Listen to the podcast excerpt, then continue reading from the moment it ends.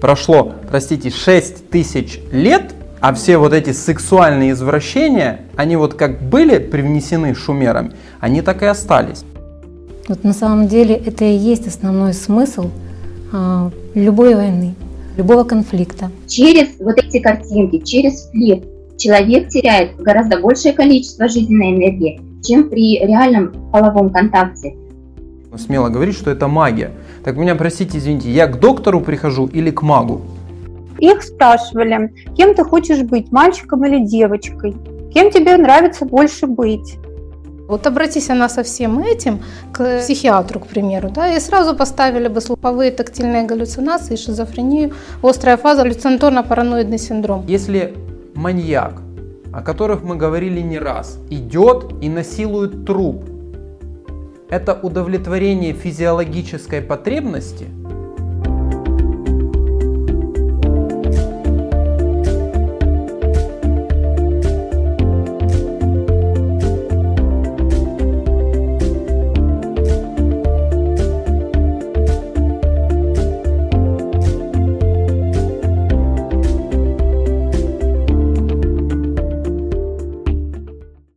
Добрый день! Как всегда, рады видеть всех участников, которые присутствуют здесь с нами в студии, которые подключились к нам онлайн. Радостно наблюдать, радостно взаимодействовать, когда у людей есть живой интерес к той теме, которую мы поднимаем в нашем проекте «Игра профессионалов. Что такое сознание?». Тема нашей сегодняшней игры, она непроста, но тем не менее она обыденна. И на сегодняшний день она пропитана ну, наверное, всем, чем только можно. Сквозит из любых источников. Они говорят и говорили с разных точек зрения, с разных каналов. Мы сегодня с вами будем говорить о сексе. О сексе как инструменте манипуляции. И как эта манипуляция используется в нашем обществе. Мы поговорим о том, что это второй по значимости инструмент системы. Почему он именно второй? И почему на сегодня ему уделяется столько много внимания? Почему у людей там интерес? И что их сподвигает пользоваться этим инструментом как манипуляцией? И мы начнем нашу игру с ролика. Все прекрасно знают, что вышла передача с участием Игоря Михайловича Данилова «Секс и духовный путь». Сейчас мы посмотрим ролик и перейдем уже непосредственно к обсуждению тех вопросов, которые мы подняли. Спасибо, включайте.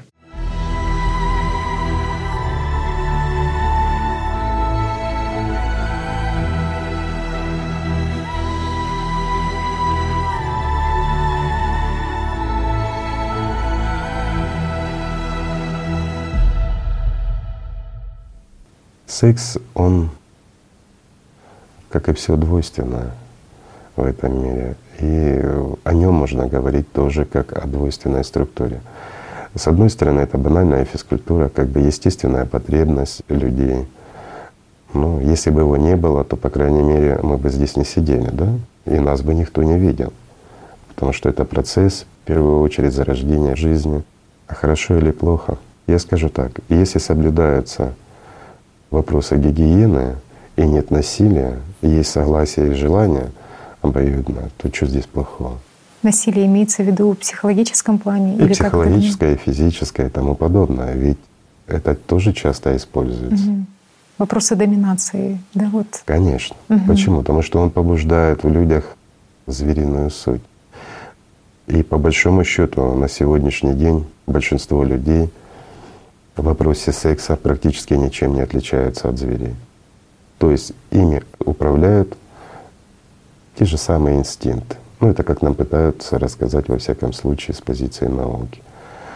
Но это не так. Люди далеко не звери.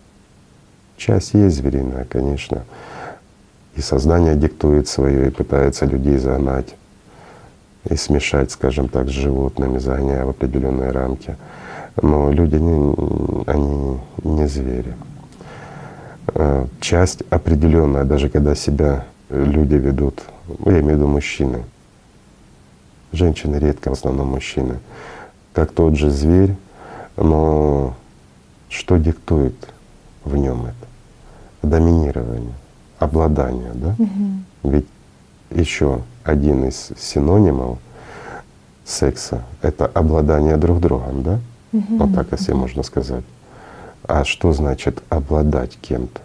Иметь над ним власть. И вот желание и стремление что-то доказать или обрести какую-то власть, она подталкивает и к этим моментам, ну, к интимным имею в виду. А если секс по согласию, в любви, в дружбе, да еще и в браке, да ради Бога, какие проблемы. Игорь Михайлович, вот кажется, вот с медикой И такой. Мгм. Ты затронула медицину, как раз вопрос гигиены. Это крайне важно. А, И как человек, имеющий отношение к медицине, скажем так, э, процессы обмена жидкостями, это значит обмены и микроорганизмами. Поэтому за это тоже не забывайте. Но гораздо важнее — это гигиена духовная. Вот это крайне важно, потому что люди смешивают и не понимают, что это такое. А сознание часто подталкивает. Ведь когда, вот как ты сказала, женщина достигает высших состояний, она практически отрывается от тела. И в данном моменте она ну, как бы излучает те силы, которые в ней зарождаются. И эти силы, они крайне сладостны мужчине, даже если мужчина не знает, что они существуют в природе. А давайте попробуем рассмотрим такой момент. И многие зрители вспомнят, услышат, а многие и знают эти моменты. К чему стремится мужчина, даже если он доминирует, даже если он эгоист и не заботится, как говорится, о женском удовлетворении. Но с другой стороны, тех, кто вот совсем эгоистичные, у них работает животный инстинкт. Их ну, удовлетворяет власть. Власть над кем? Власть над женщиной. Здесь тоже непростой аспект. И здесь тоже стоит задуматься. Это власть над силой, власть над тем божественным, что в ней сокрыто. Кто ему вкладывает в голову вот такие стремления и желания? Над этим тоже стоит задуматься. А основная масса мужчин, пытаясь удовлетворить себя, на самом деле стремятся к чему? К удовлетворению женщины. Для чего мужчины строят огромные корпорации? Ну, берем успешных мужчин, которым все мало, мало и мало. Ради денег, ради власти? Да, конечно, скажут многие. А для чего власть? Для того, чтобы иметь власть над женщинами. А для чего им власть над женщинами? Для того, чтобы то незримое, что они получают, ну, скажем так, чаще и больше получать от женщин. Есть ли это у Их них самих? внимание, внимание самих женщин. Мгм. Вот такой момент.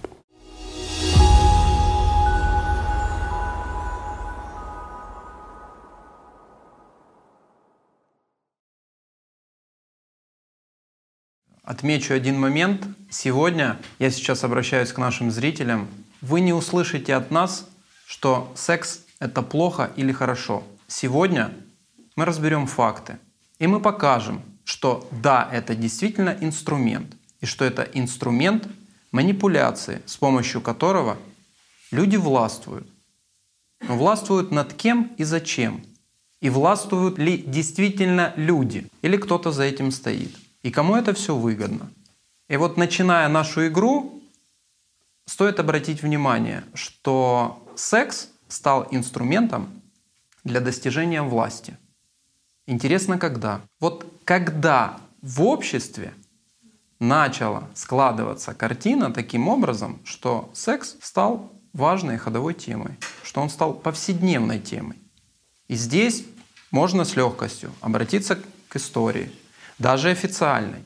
А еще лучше посмотреть фильм «Атлантида», который вышел летом на канале АЛЛАТРА ТВ, где раскрывается суть шумерской цивилизации. Причем цивилизации, как утверждают историки. Потому что все то, что было до Шумер, цивилизацией почему-то назвать нельзя.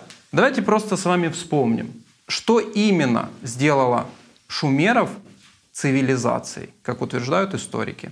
Государственность, опять же, как что? Как аппарат управления. И если на сегодняшний день открыть любой учебник по истории, там написано, что шумеры первыми написали и закрепили, возможно, даже изобрели свод законов, который регулировал отношения государства и людей. Тогда мне, простите, интересным становится. Вот кому-то становится нужным регулировать отношения людей и государства. Хотя до этого государства как органа управления, именно управления, вообще не существовало. И этому есть подтверждение. Далеко ходить не будем. Территория Европы, территория Азии, поселения, которые называются культурами или дикарями, или даже недоразвитыми по сравнению с шумерами, имели совершенно другой устрой, где власти не было вообще, где вопрос секса рассматривался абсолютно по-другому, и отношение к нему было другое. Так вот, шумеры привносят свой вклад. Это управление людьми в качестве государства. Также появляются еще религиозные структуры, естественно, для того же управления, но только под другим углом. И секс выходит на основные ведущие роли в обществе. И он становится инструментом якобы для удовольствия. Вначале это все прикрывалось, скажем так, религиозными культами, потребностью в служении богам. Но тут опять же нужно вспомнить, каким богам и кто себя в этой шумерии провозгласил богами. Да те же смертные люди, которыми управляло их сознание, и которые под диктовку своей гордыни начали склонять общество к власти и начали склонять к манипуляции, где проституция была не только храмовой, которая распространялась на женщин всех слоев общества. И причем, опять же, слои общества вели те же шумеры, то есть пошло отделение. А отделять у нас любит сознание. Проституция была, ну я не знаю, настолько обыденным явлением, как, наверное, сегодня пойти просто купить хлеба. Хотя, опять же, если сравнить с сегодняшней ситуацией, проституция является нормой. И если еще в некоторых странах это порицается с точки зрения морали или закона, ну, не знают, как собирать налоги с этого всего, то вот в западном мире с этим все нормально, все уже отрегулировано. А почему? Потому что нам внушили, что секс это является физиологическая потребность человека. А так ли это? Это у меня вопрос. И я уверен, что опять же, на сегодняшний день, а есть очень много представителей, которые скажут, да, да, действительно, вот есть научные труды, это все подтверждается по физиологии, э, приведут э, диаграммы о том, что если человек не будет заниматься сексом, то у него со здоровьем будет все плохо. Это хорошо, что эти диаграммы есть. Но кто проплачивает эти исследования? И кому выгодно, чтобы общество думало именно так? Так вот, благодаря шумерам мы с вами находимся сейчас в той ситуации, которая есть. И почему-то никто на сегодняшний день не обращает внимания на то, какой был уклад до шумер, на то, какой был уклад у так называемых дикарей с точки зрения шумеров. А это легко посмотреть. Люди жили духовно, и секс использовался исключительно как инструмент для продолжения рода, не более – ни о какой проституции не шло речи, ни о какой манипуляции не шло речи. Ну а сегодня мы имеем то, что имеем. И еще очень важно отметить, что с появлением шумерской цивилизации одним из их основных направлений были войны, захватнические войны. А что лежит в основе войн? Опять же, жажда чего? Той же банальной власти. И вот этот момент – я считаю, что нам тоже стоит сегодня открыть и осветить, что толкает человека на завоевание. Вот как было сказано сейчас в ролике, который мы посмотрели, что секс стал инструментом обладания. И вот что заставляет правителей, а ведь вначале это правители, толкать людей к войне. И какой интерес в этих войнах? Мы неоднократно слышали о шумерской цивилизации, поднимали этот вопрос. Но очень интересно посмотреть, что же ну, произошло, когда пришла шумерская цивилизация. А дело в том, что до прихода шумерской цивилизации был матриархат. И именно шумеры принесли изменение подхода взаимоотношения между мужчинами и женщинами. То есть стал главенствующим именно патриархат. А патриархат за этим породил и государственную систему управления. То есть получается, что появился инструмент власти. А инструмент власти породил, соответственно, и страх среди людей. Это один аспект. А второй аспект — то, что это породило еще создание такого инструмента, как религия. И здесь как раз вопрос секса стал очень таким достаточно кровоугольным камнем, поскольку правительственные структуры стимулировали сексуальные отношения, сексуальное извращение. А в противовес им э, религиозные деятели, наоборот, накладывали табу, определенные рамки ставили сексуальные отношения. И это привело к тому, что в человеческом сознании и в человеческом мозгу происходил разрыв. Возникал внутренний конфликт, и человек, в общем-то, не находил выход из данной ситуации.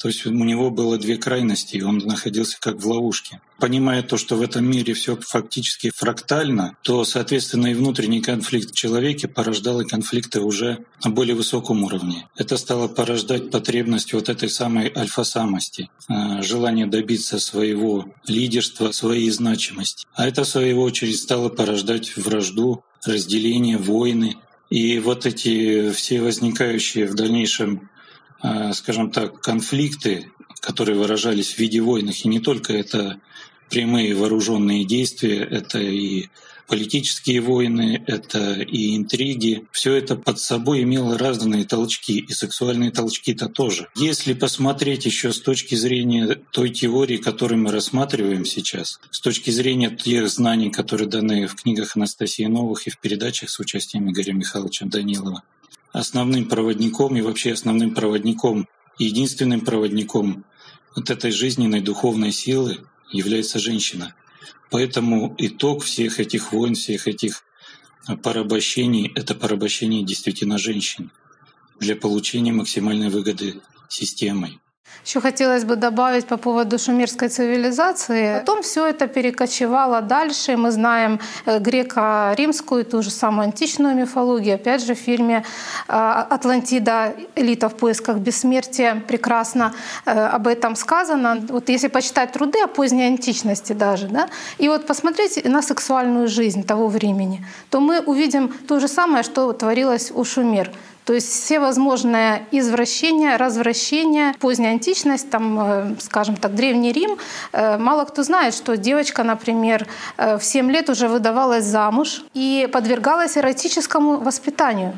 То есть уже, можно сказать, развращению в сексуальном смысле – а с 12 лет она уже с ней вели полноценную сексуальную жизнь. В тот период очень значимый, мы об этом чуть позже поговорим, в становлении личности человека, в становлении и главным образом в духовном развитии. И все возможные извращения присутствовали. И педофилия, и э, гомосексуализм, и все, что мы Многие даже названий таких не знают, присутствовало во времена э, греко-римской да, христианского периода. Быть еще честными до конца, то я бы не стал говорить э, присутствовали, а присутствуют. Прошло, простите, 6 тысяч лет, а все вот эти сексуальные извращения, они вот как были привнесены шумерами, они так и остались. Вот почему-то знания исконные и духовные, они очень быстро затерлись.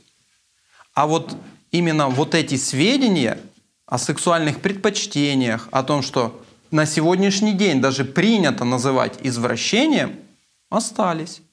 И это продолжает популяризироваться. Извините, включите телевизор, да, или просто-напросто посмотрите на рекламные щиты в городе. Что мы там увидим? Что продается? И как используется сексуальность человека? Опять же, как инструмент для наживы, Опять же, я повторюсь, и мы сегодня будем часто повторяться по поводу того, что секс становится инструментом для достижения власти. Только нужно понимать, власти кого и над кем. Интересно также узнать, почему именно секс. И вот возвращаясь к тем же шумерам, которые вели достаточно активную завоевательную политику, нужно понимать, а что их к этому толкало – Неужели общество, которое находилось на тот момент в достаточно серьезном упадническом состоянии с точки зрения морали, хотя современные историки будут рассказывать совершенно наоборот, вдруг подрывалось, и шло завоевывать соседние территории. Кто их к этому толкал? Кого эта жажда власти подталкивала? Это был один человек или, возможно, целый народ? Чья это потребность? Кому не хватало? И самое важное, чего не хватало? Что он сподвигал одних людей с помощью насилия убивать других и склонять к тому, что выгодно для него. Потому что ведь, давайте опять же вот а, возьмем а, известных исторических личностей, так называемых гениев, полководцев.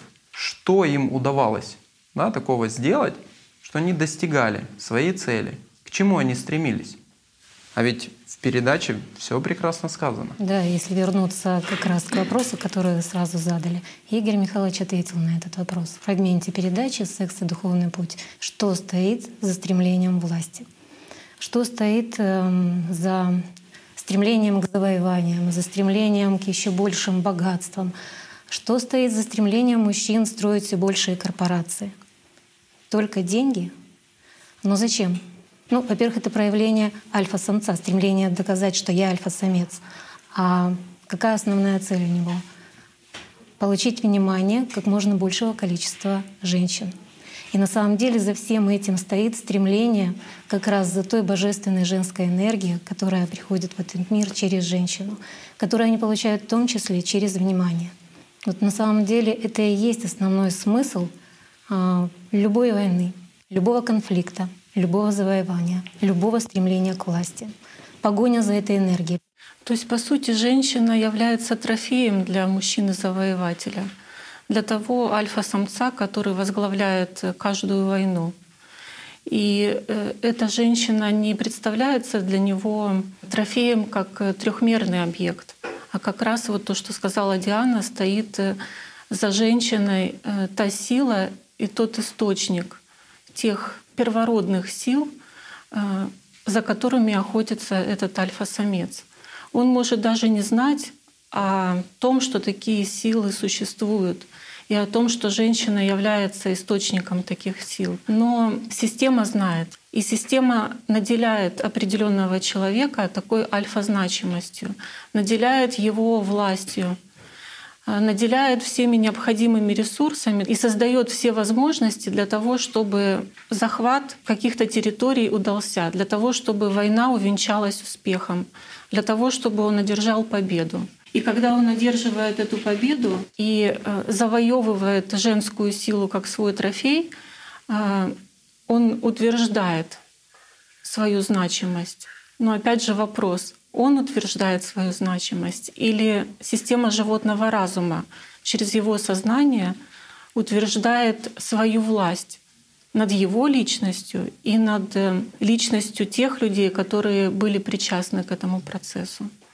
Вот тоже интересный момент. Вот кто же стоит за этими завоевателями? Откуда приходят мысли в сознание завоевателей о том, что вот важно им э, начать эти войны вести? И там будет очень много логических обоснований на интеллектуальном уровне. Но на самом деле они являются проводниками и марионетками вот той э, системы животного разума или дьявола, о котором мы раскрывали уже этот вопрос, кому принадлежит сознание человека, э, чья это резиденция, по сути дела.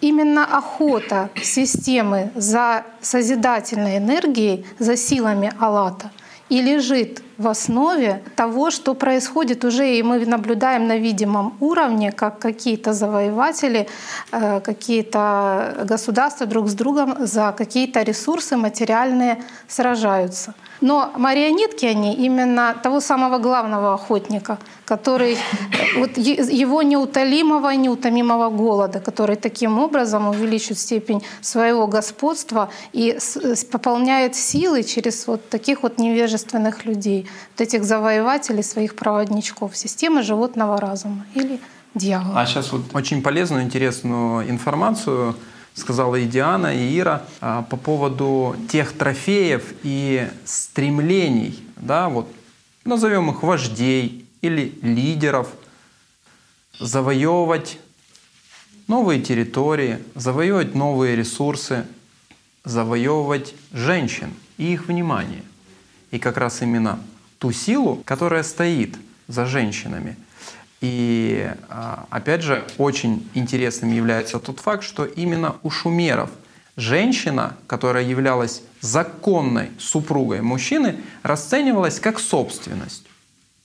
И вот если, учитывая, скажем так, нормы и морали э, той цивилизации первой, то измена расценивалась как посягательство на имущество. И здесь также считаю очень важным и необходимым вспомнить тот момент, что до того, как был привнесен ислам, у арабских племен женщина также являлась частью быта, который передавался по наследству.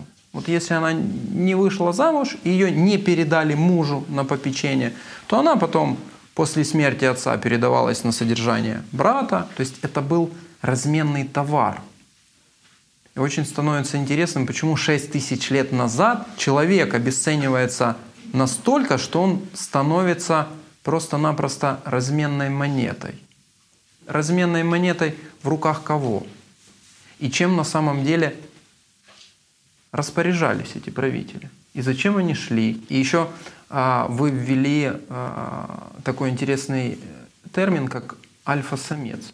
Да, ну, как бы на сегодняшний день в обществе очень часто используется э, такое слово, как альфа. Альфа-позиция, альфа-значимость.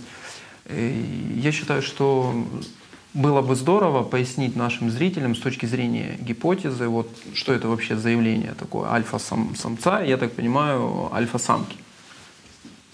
Общеизвестно, что даже в самом названии альфа-самец, альфа-самка используется такой вот животный смысл, вкладывается животное понятие. Это древний животный инстинкт, инстинкт альфа-самца или альфа-самки. Но мы уже сказали о том, что стоит за этой альфа-значимостью, за ней стоит сексуальная энергия. И сексуальная энергия в жизни человека является одной из мощнейших сил. И все зависит от того, в чьих руках находится эта энергия. И мы знаем, что при доминировании сознания в человеке эта энергия как раз и способствует проявлению своей альфа-значимости, проявлению агрессии, похоти, э, установление культа собственной личности в плане животного начала, так как представляется личность сейчас, например, в ортодоксальной психологии, и способствует э, такому проявлению животного начала в человеке, прежде всего э, стимуляция системой животного разума материальных желаний. Ведь по сути э, за сексуальной энергией стоит любое материальное желание. Хорошо, То есть можно сказать, что вообще понятие альфа-значимость вошло в цивилизацию человеческую, если это назовем цивилизацией, когда человек был приравнен к животному. Потому что это самая выраженная, яркая, такая доминирующая позиция у любого животного.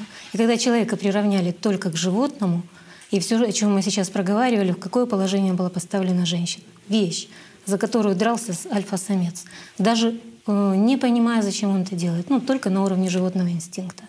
А то ценное и важное, оно ушло из понимания, из жизни людей. Да и люди превратились просто в животных. Это о чем мы и говорили. Поэтому...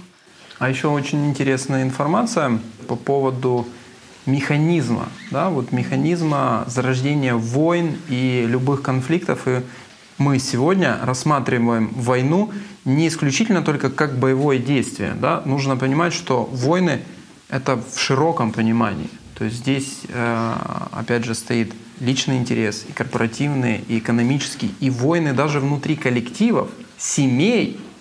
Да, и тоже, ну, я думаю, в психологии вы тоже часто встречались с внутренними конфликтами. А, и вот именно за механизмом наживы власти стоит доминация. Вот эти тираны, вот эти лидеры и альфа-самцы, как вы уже сегодня неоднократно сказали, они собирали женщин как трофеи.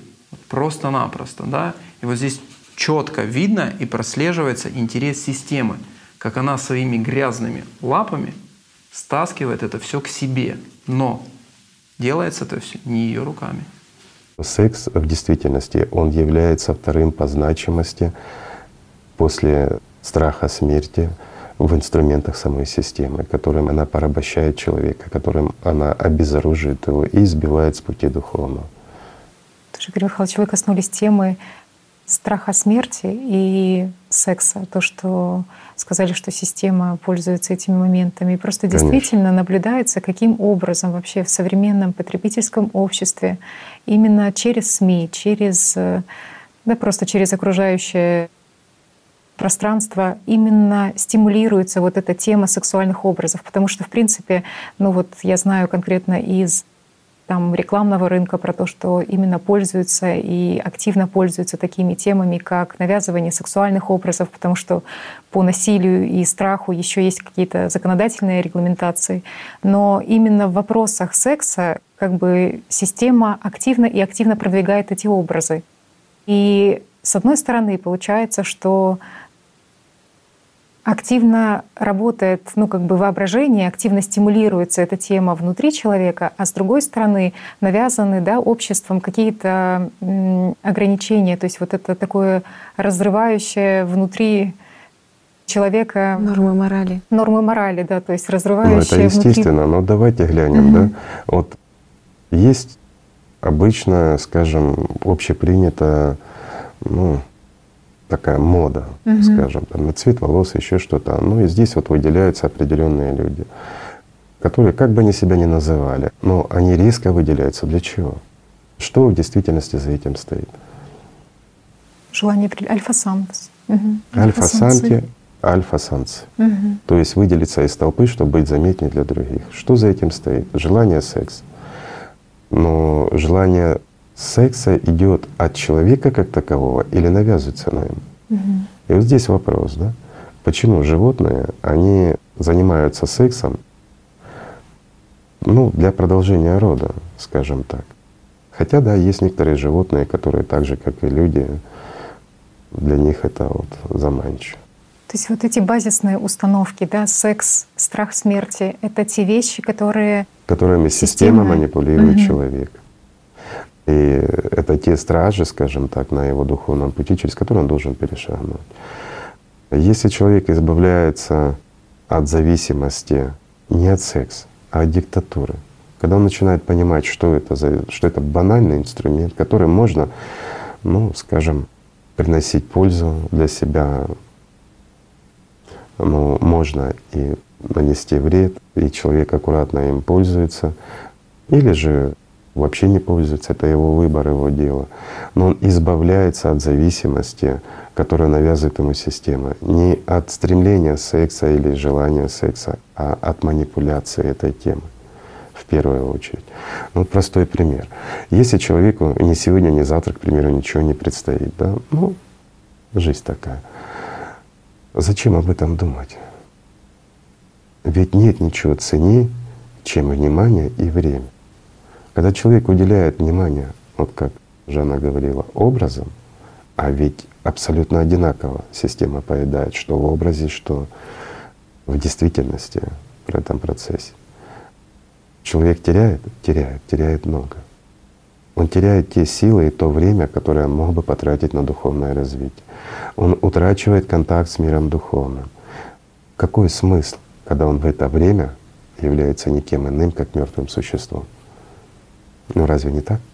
А тема секса, она поглощает и перекрывает полностью духовное стремление человека.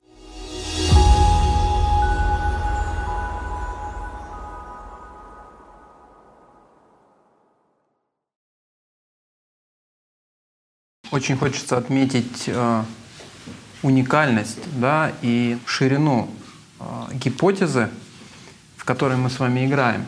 Ведь э, скажи буквально несколько месяцев назад, что в основе всех конфликтов лежит стремление альфа-самца обладать вниманием женщины. Я думаю, что даже многие здесь присутствующих удивились бы, что такого во внимании женщины. А вот как раз в нашей гипотезе все это объясняется. И объясняется, что именно стоит за вниманием женщины и почему у системы к ней такой интерес. Мы с вами уже проговорили схематически, как развязываются войны, кому это выгодно, как это все происходит поэтапно. Но на сегодняшний день очень многие люди взаимодействуют в разных сферах жизни. И выходя из семьи, они попадают в коллектив. А коллектив — это уже очень, скажем так, большое или значительное количество людей. И они начинают взаимодействовать. Вот на каких основах они взаимодействуют? И очень интересно, а, приходят ли к вам такие клиенты с такими просьбами, что они вам рассказывают, все ли у них там хорошо, или же наоборот, возможно, у них есть какие-то проблемы во взаимоотношениях или в отношениях с коллективом. Да, что лежит в основе взаимодействия вообще людей и в коллективах в частности. Потому что эта основа, она проявляется ведь везде. Невозможно в коллективе взаимодействовать одним способом, дома другим и так далее. Есть основа, которая заложена во все взаимодействие. И, наверное, сегодня также удивительно для многих прозвучит ответ, что в основе как бы, взаимодействия между людьми лежит стремление к проявлению той же сексуальной энергии и одним из видов манипуляции, которая очень широко распространена среди людей, которыми мы пользуемся, ну, можно сказать, повсеместно — лежит такое проявление ее, как флирт. Что такое флирт? Это э, прелюдия к сексу. По сути, это способ поведения, через который мы показываем, что другой человек, мужчина или женщина, мы рассматриваем как сексуальный объект. Многие люди, вот они бы сказали, что нет, ну флирт, секс, э, ну точно не доминируют в моей жизни. Но так ли это на самом деле? Вот если просто посмотреть, с чего начинается наш день, все равно кого, мужчина или женщина, сформирование образа, образа себя. Каким я выйду, как я буду выглядеть. А, и часто вот утром даже собираясь, насколько это значимо, да, вот я говорю, для мужчин, для женщин все равно. А, жена может проходить мимо собирающегося мужа, видя, как он тщательно выбирает рубашку или галстук, и так колко бросить фразу «У тебя что, свидание сегодня?» Ну, он выйдет за дверь. И тогда на свидание начнет собираться она. Если рассмотреть даже такой момент, как э, нижнее белье, повседневное нижнее белье, сколько этому уделяет внимание каждая женщина. С этого начинается день. И казалось бы, ну что здесь такого? И тут такие мысли, не, ну я должна же всегда хорошо выглядеть, я же должна всегда чувствовать себя уверенной. Ну, на всякий случай, все может быть. Это придает мне уверенности, и хочется спросить, уверенности в чем? Мне что, поможет это поставить диагноз своим пациентам? Мои ученики в этот день лучше напишут контрольную? Или у меня наконец-то сведутся все бухгалтерские счета на работе? Что мне поможет это в сделке, которую я проведу сегодня с клиентом? В чем это поможет? Идем дальше. Вот простое. Подхожу к остановке. Мгновенное сканирование. Есть интересный объект, нет интересного объекта. В зависимости от этого меняется все. Осанка, походка, улыбка, поворот головы. А, неважно где, в магазине, в офисе, там, я просто иду по улице. Но это же постоянное сканирование, вот этот оценочный взгляд, который ну, не пропускает никого, ни мужчину, ни женщину. Ну, как женщины, во-первых, друг друга оценивают этим взглядом мгновенным. Да? Для чего? Я гуляю в парке. Да какая мне разница, как выглядят люди, проходящие мимо меня? Кто заставляет? Вот самый главный вопрос. Что заставляет меня постоянно быть в погоне за тем, как выгляжу я, как выглядят другие люди, в этом постоянной оценке, сравнении. А, а что за этим стоит? Вот как я выгляжу? Смотрят на меня еще или не смотрят? А, обращают внимание, не обращают, подчиняются, не подчиняются. То есть вот это желание нравится и привлекать все то же внимание — внимание все большего количества людей. Женщине мужского внимания, мужчине женского. А внимание — это, это большая сила, это ключ к жизненной энергии. Ты очень хорошее дала определение, и оно важное, а, важное в нашей сегодняшней игре. Ты сказала, что флирт — это прелюдия к сексу. И вот рассмотрим как раз те ситуации, которые ты описываешь. Собирается человек на работу — Мужчина, женщина прилично оделись, выбрали подходящее нижнее белье. Ну, для того, чтобы... С как, этого начался Да, образ. как ты сказала, свелся бухгалтерский отчет, цифры лучше становятся. Приходит на работу, и как люди начинают выстраивать общение. Ведь на сегодняшний день А можно часто услышать, что флирт стал обязательной формой общения в коллективе. За флиртом стоит что? Желание внимания. И теперь представьте, собирается такая группа людей, и каждый стремится получить как можно больше внимания от остальных. Зачем? Доказать свою значимость. Доказать, что я здесь самый главный, я здесь самый важный, я хочу, чтобы было по-моему. Что будет происходить в коллективе? Если каждый сосредоточен на себе, на своих желаниях, на своем стремлении получить как можно большего внимания. Будет там тихо, мирно, спокойно. Это же будет конкуренция, борьба, там постоянные конфликты, провокации, группировки, выяснение отношений. Вот когда за этим начинаешь наблюдать, ну тотально это поглощает э, жизнь человека. Каждое мгновение его жизни. И вот если постоянно человек находится в таком напряжении, в такой борьбе, в таком стремлении привлечь к себе внимание, вот эта усталость в конце дня, казалось бы, откуда она? Ну вот мне нужно, например, подписать документ. Я встала со своего рабочего места, Прошла там несколько шагов через офис, подошла к двери там, директора, занесла кабинет, подписала и вернулась. Простое действие. Но так ли это происходит на самом деле? Пока я дошла до кабинета директора, тому улыбнулась, тем пошутила, там где-то кому-то ответила. Но это как минимум там будет пять акцентных точек внимания. Это что? Те же телефонные разговоры в офисе. Два-три предложения по сути, а все остальное — та же прелюдия — флирта только в телефонном разговоре. Вот, поэтому это ну, настолько бессмысленная растрата времени, что часто люди говорят в конце дня, ты вообще ничего сделать не успел, а как бы день прошел, и вроде бы я целый день был на рабочем месте. А, например, в офисе работают и мужчины, и женщины. И есть клиенты, тоже мужчины и женщины. Кого к кому отправят? К женщинам отправят мужчину, менеджера. А к мужчинам отправят подписывать их договора женщин. Почему? Какая разница? Ведь, казалось бы, это, вот, эта аналитичная работа — это вообще наиболее подходящая для мужчины. Поехал, проанализировал ситуацию, договорился, условия обсудил — все. Но ведь это не так происходит.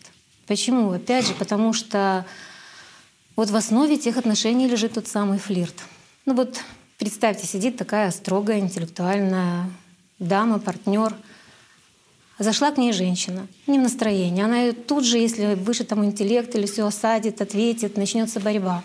Зайдет мужчина и просто так игриво, вежливо спросит, неужели все так плохо? Я могу чем-то помочь, видя ее настроение. И все. И глаза сразу поднимутся, и голос поменяется, и окажется, что не все так плохо, и эта женщина умеет улыбаться, и диалог пойдет совершенно в другом русле. Ян, я тебя прекрасно понимаю, потому что по личному опыту могу сказать, я знаю, как я захожу в финодел где, естественно, работают э, одни женщины, и ты решаешь с ними не просто вопросы, а финансовые вопросы. Откликнулось то, о чем говорили коллеги, и это натолкнуло на воспоминания из собственной жизни, как э, строились э, в разных коллективах отношения с людьми и сколько времени уделялось флирту. И вот пришло такое воспоминание, это время э, институтское. А, я учился в институте, где был чисто женский коллектив. И вот мы встречаемся, допустим, только поступили в институт, приходим, первая встреча в сентябре. Значит, как мы действуем? Вместо того, чтобы создать один единый дружный коллектив, каждый начинается, начинает заниматься своим э, самоутверждением и э, тем, чтобы завоевать определенную позицию. А каким образом это можно сделать? Прежде всего, каждый пытается доказать, что он э, альфа альфа-самка. В данном случае у нас женский коллектив был. Значит, как можно доказать, что ты альфа-самка? Показав, какие у тебя трофеи. Значит, тут же начинается хвостовство, у кого родители богатые, у кого денег много. И э, у кого не было такого, э, очень важно было показать, какой у тебя парень, на какой он машине и как он к тебе относится. И те, у кого в тот момент не было такого парня, таких машин, резко берутся за то, чтобы такого парня быстренько найти, завоевать и привести как доказательство, как трофей того, что у тебя это есть. И дальше человек втягивается в то, вот по своему опыту зная, что это охота на всю жизнь. Каждую минуту, каждую секунду своей жизни тратишь на то, что доказываешь свою позицию. И флирт здесь — это инструмент просто стопроцентный. Почему? Потому что используется флирт, во-первых, для того, чтобы найти себе сексуального партнера. Ну вот ты его уже нашел, он у тебя есть. Зачем же ты продолжаешь использовать флирт с другими партнерами, с другими людьми, с другими мужчинами? Тут уже срабатывают не только эти причины, не напрямую секс, но и выгода. Да? То есть как э, расположить к себе, стать предметом интереса для чего? Для того, чтобы получить от человека что-то. И как часто мы используем это автоматически и ничего совершенно не отдавая этому внимания. Вот вспомнилась такая ситуация. Я работала в компании, а, где время от времени нужно было ходить в организацию а, государственную для того, чтобы подписывать бумаги. Это я еще вот только буквально закончила университет, и мой начальник все время посылал меня, именно меня вот э, подписывать эти бумаги. Значит, мне надо было заходить в кабинет, стоять сначала в очереди, потом заходить в кабинет к государственному чиновнику. А, вот. И, значит, как это работало? Стою около кабинета с бумагами. Вот он выходит из кабинета, мимо проходит, раз-два, такой занятый, значит, вроде как не замечает. Жду, жду, жду, жду, жду, жду. И тут подходят какие-то другие мужчины и начинают разговаривать. Как только он вышел и увидел, что я стою с другими мужчинами и уже как бы флиртую, меня тут же приглашают в этот кабинет. Заходите, пожалуйста. Что вот, э, как это работает? То есть э, каждый человек тратит огромное количество сил, огромное количество энергии на эти игры. А нужны ли они действительно мне, если что я получаю в конце концов? Запутанность, постоянное напряжение, не знаешь, э, а, постоянно должен быть в тонусе, с кем и как общаться. Вот. И еще по поводу женских коллективов тоже хотела сказать, для чего мне нужна альфа-значимость. Если у меня много трофеев, если э, другие женщины видят, что мной интересуются мужчины, мне и с ними проще в коллективах решать вопросы, потому что они уже в подавленном положении, а я в доминирующем. То есть это бесконечная игра, бесконечная война и э, на самом деле бесконечная ложь. И вот э, э, все ли честно с флиртом? Да, вот Для когда чего? сознание предлагает э, человеку пользоваться флиртом как инструментом, а ведь это инструмент, инструментом для общения, обещая что? Обещает секс. По крайней мере, в своих фантазиях, да, в голове люди начинают это представлять. Или рассчитывать, или надеяться на это. А происходит ли это на самом ну, деле? вот игра-то как раз и затягивается. Флирт гораздо интереснее, потому что это же вот то, что я рассказывала, это постоянное состояние напряжения. Состояние напряжения, состояние борьбы, это же очень агрессивная эмоция, одна из самых сильных эмоций. Даже сколько эмоций в конце дня накапливается у человека в течение этой борьбы. И, кстати, когда мы возвращаются домой, такой вот э, человек, работавший целый день, и встречает своего партнера, который как раз готов пойти навстречу и помочь удовлетворить эту самую физиологическую потребность, то как раз звучит ответ «Милая, извини, но я сегодня так устала, целый день на работе, и хочется спросить, а на работе у кого мы были целый день?» У своего сознания, у того, кто за ним стоит. То есть, по сути, создавая образ, выходя из дома, мы заключаем сделку с дьяволом и целый день находимся на работе у него. Тема флирта. Почему люди так легкомысленно относятся к этой теме? Потому что считается, что ну подумаешь мысли, ну подумаешь флирт, ведь до дела не доходит. И почему это происходит? Потому что люди просто не понимают, что такое картинки, что такое вот это фантазирование. Ведь за вот этими сексуальными картинками стоят третьи силы, о которых мы говорили в третьей, в четвертой игре. Это продукт системы. И через вот эти картинки, через флирт человек теряет гораздо большее количество жизненной энергии, чем при реальном половом контакте. Поэтому, конечно, людям нужно быть более внимательным к этому феномену флирта не относиться так к нему легкомысленно и понимать, что за этим стоит на самом деле. И заметьте, вот у людей и возникает эмоция, желание, ну, как бы это аккуратнее так назвать. Ну, в общем, желание секс. Угу. После него что активируется? Сознание. Появляются материальные желания, еще что-то, кому-то хочется кушать. То есть включается механизм животного начала человека. с активным сознанием. Потому что мысли, как правило, всегда уходят в материальную сторону. Почему? Простой вопрос. Это тоже немаловажный факт. Игорь Михайлович, а расскажите, пожалуйста, подробнее про то, что такое сексуальная энергия. Можем ли мы раскрыть этот вопрос? Ну, сексуальная энергия — это предтеча сила лата. Угу. Система сама нас стимулирует.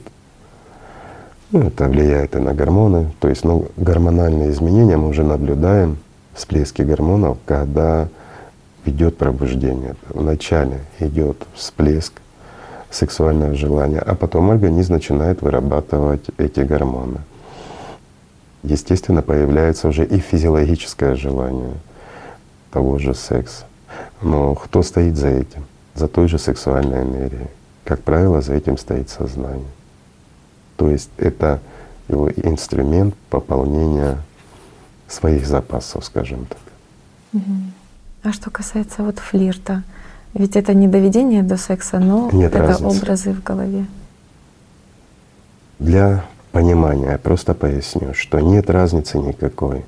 Есть действия в реальности или есть действия в голове. Флирт — это как раз и стимуляция той же сексуальной энергии, которая направлена на что? На последующую выработку силы Аллата. Для чего? Простой вопрос. Есть еще вопрос по поводу воздержания, то есть накопления сил. Вот существует такое мнение, что мужчины долго воздерживаться не могут, а вот женщины могут воздерживаться годами. А я скажу проще. 8 тысяч лет назад, а человек абсолютно не изменился, люди занимались сексом для того, чтобы размножиться. А вот 6 тысяч лет назад как раз и начался культ секса, который активно начал навязываться на сознание людей. Почему? Ну, появился государственный устрой, начала развиваться цивилизация, начали тут же развивать что? Страх смерти и культ секса. Угу. Ну, разве не так? управления. Конечно. И потом начали появляться такие вот установки, что от организма вредно воздержание и тому подобное. А чем вредно? Простой вопрос. Что плохого произойдет? Ведь организм сбрасывает лишнее и перерабатывает то, что надо ему перерабатывать чем дальше? В психологическом плане, так, извините, а психологический план, ну, это что? Это диктатура дьявола в голове, который заставляет что-то делать.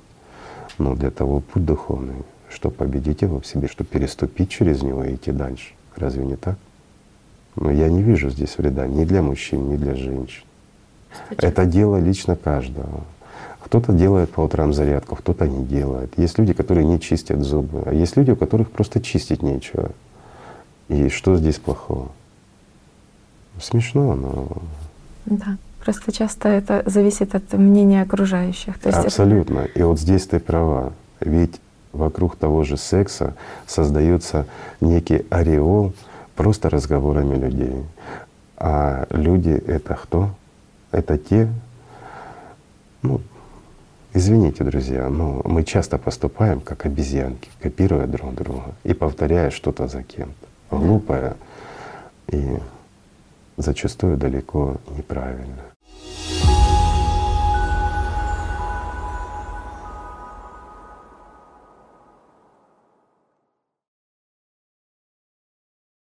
А схема ведь достаточно интересная.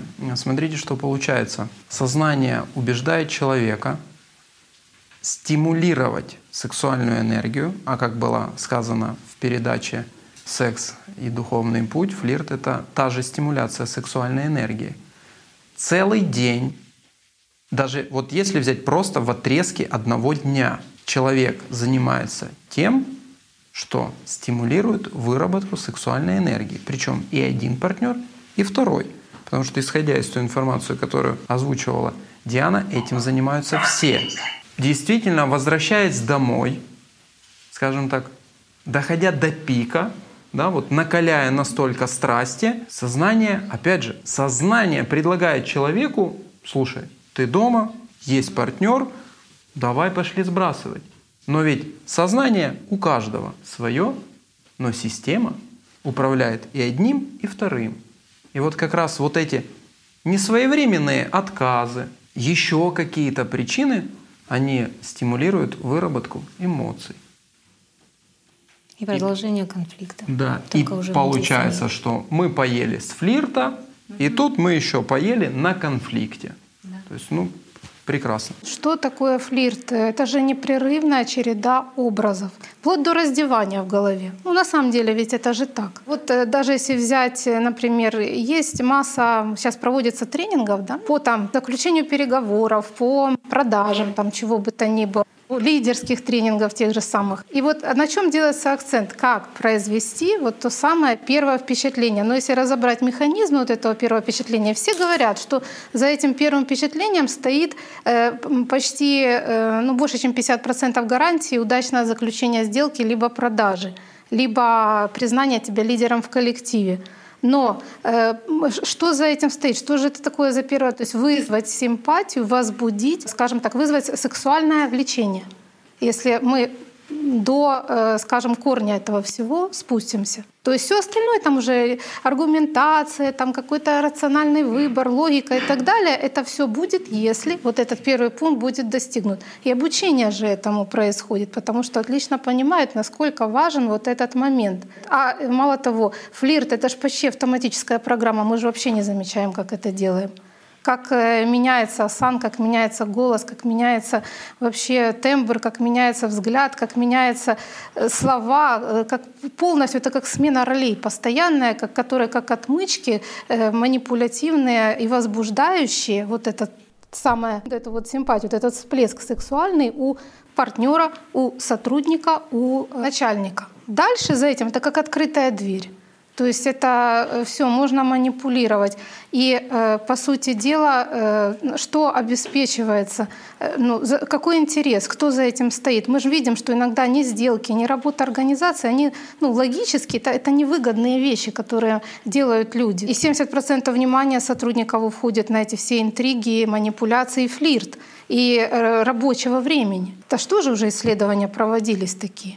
Так статистика есть по этому вопросу. Но э, кому это выгодно, если это не выгодно даже самой организации, такое поведение сотрудников?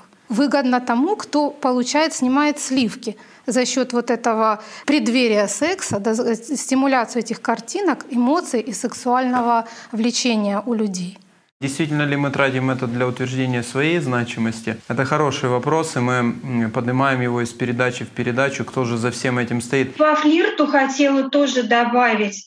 Вот э, бывают же такие ситуации, да, когда, да, действительно, вот э, женщина одевается, все идет, крутит в голове все образы, мужчин представляет в своей голове уже как партнеров по сексу. Приходит в рабочий коллектив и не понимает, а почему к ней обращаются вот с различными сексуальными предложениями или мужчины как-то ведут себя к ней вот ну, очень сексуально. А получается, что ну, уже и физиками да, доказано, что есть общее информационное поле, и когда мы крутим эти картинки, образы в голове, э, эти же картинки возникают и в голове других людей. То есть мы сами стимулируем свою сексуальность и передаем это, эти же образы другим. И женщины потом удивляются, я же не такая, почему так ко мне относятся. А на самом деле она сама своими образами, картинками провоцирует все вот эти ситуации и манипулирует потом мужчинами. У мужчин получается та же самая ситуация. Вот в курилках, например, на, на обеденном перерыве они очень часто рассказывают друг другу ну, разные сексуальные свои похождения, причем во всех подробностях.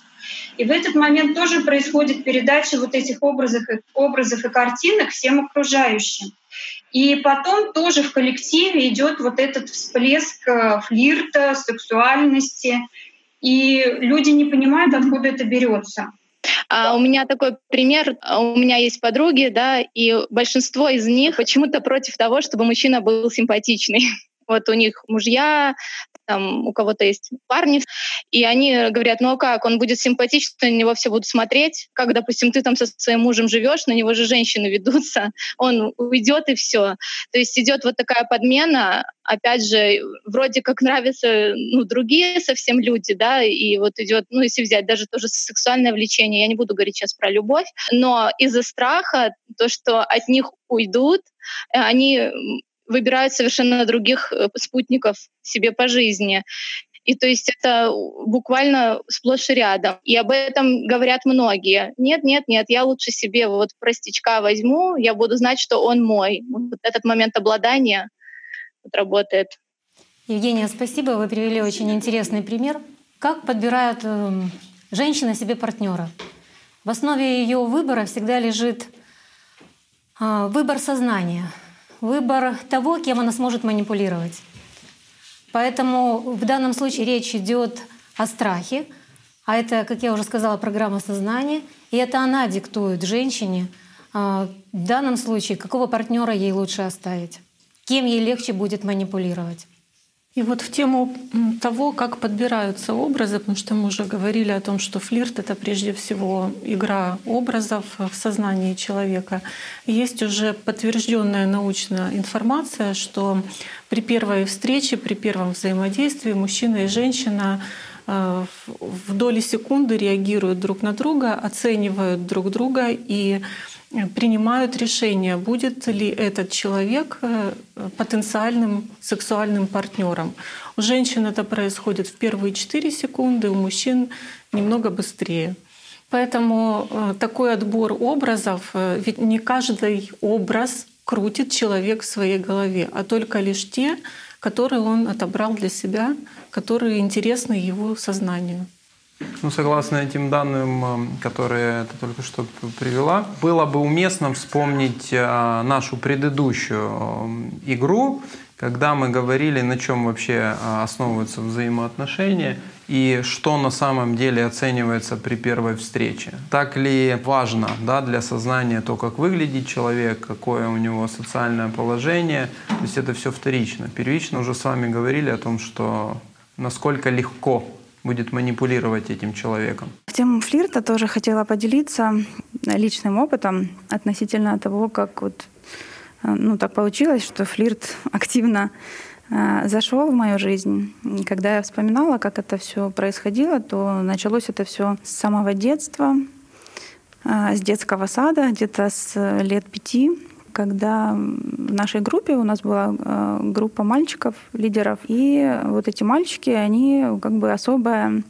внимание начали уделять а вот мне еще одной девочке. Причем я помню, что ну, на самом деле я уже тогда начала конкурировать с этой девочкой за внимание этих мальчиков. Потом на какое-то время внимание противоположного пола ко мне пропало, и ситуация повторилась где-то уже в классе пятом-шестом.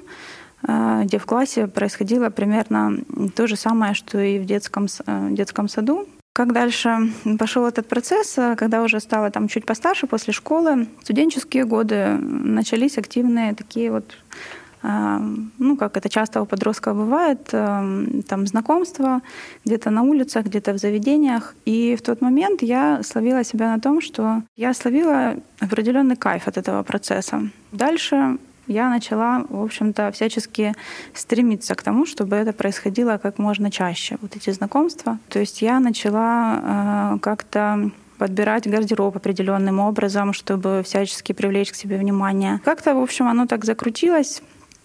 Это начало происходить достаточно часто практически каждый день. То есть четко помню, что помимо самого факта знакомства, то есть привлекало именно вот желание вызвать вот сексуальный интерес у мужчин. Что я слышала в мыслях, мое сознание, оно успокаивало меня относительно этого. Ну, ничего страшного ты не делаешь, ничего неприличного в твоем поведении нет. Но ты же просто общаешься. То, что там э, мужчины э, какие-то там, ну, то, что у них там есть вот эти вот интересы сексуальные, ну, это же их проблемы. А вот ты такая хорошая, ты просто с ними общаешься.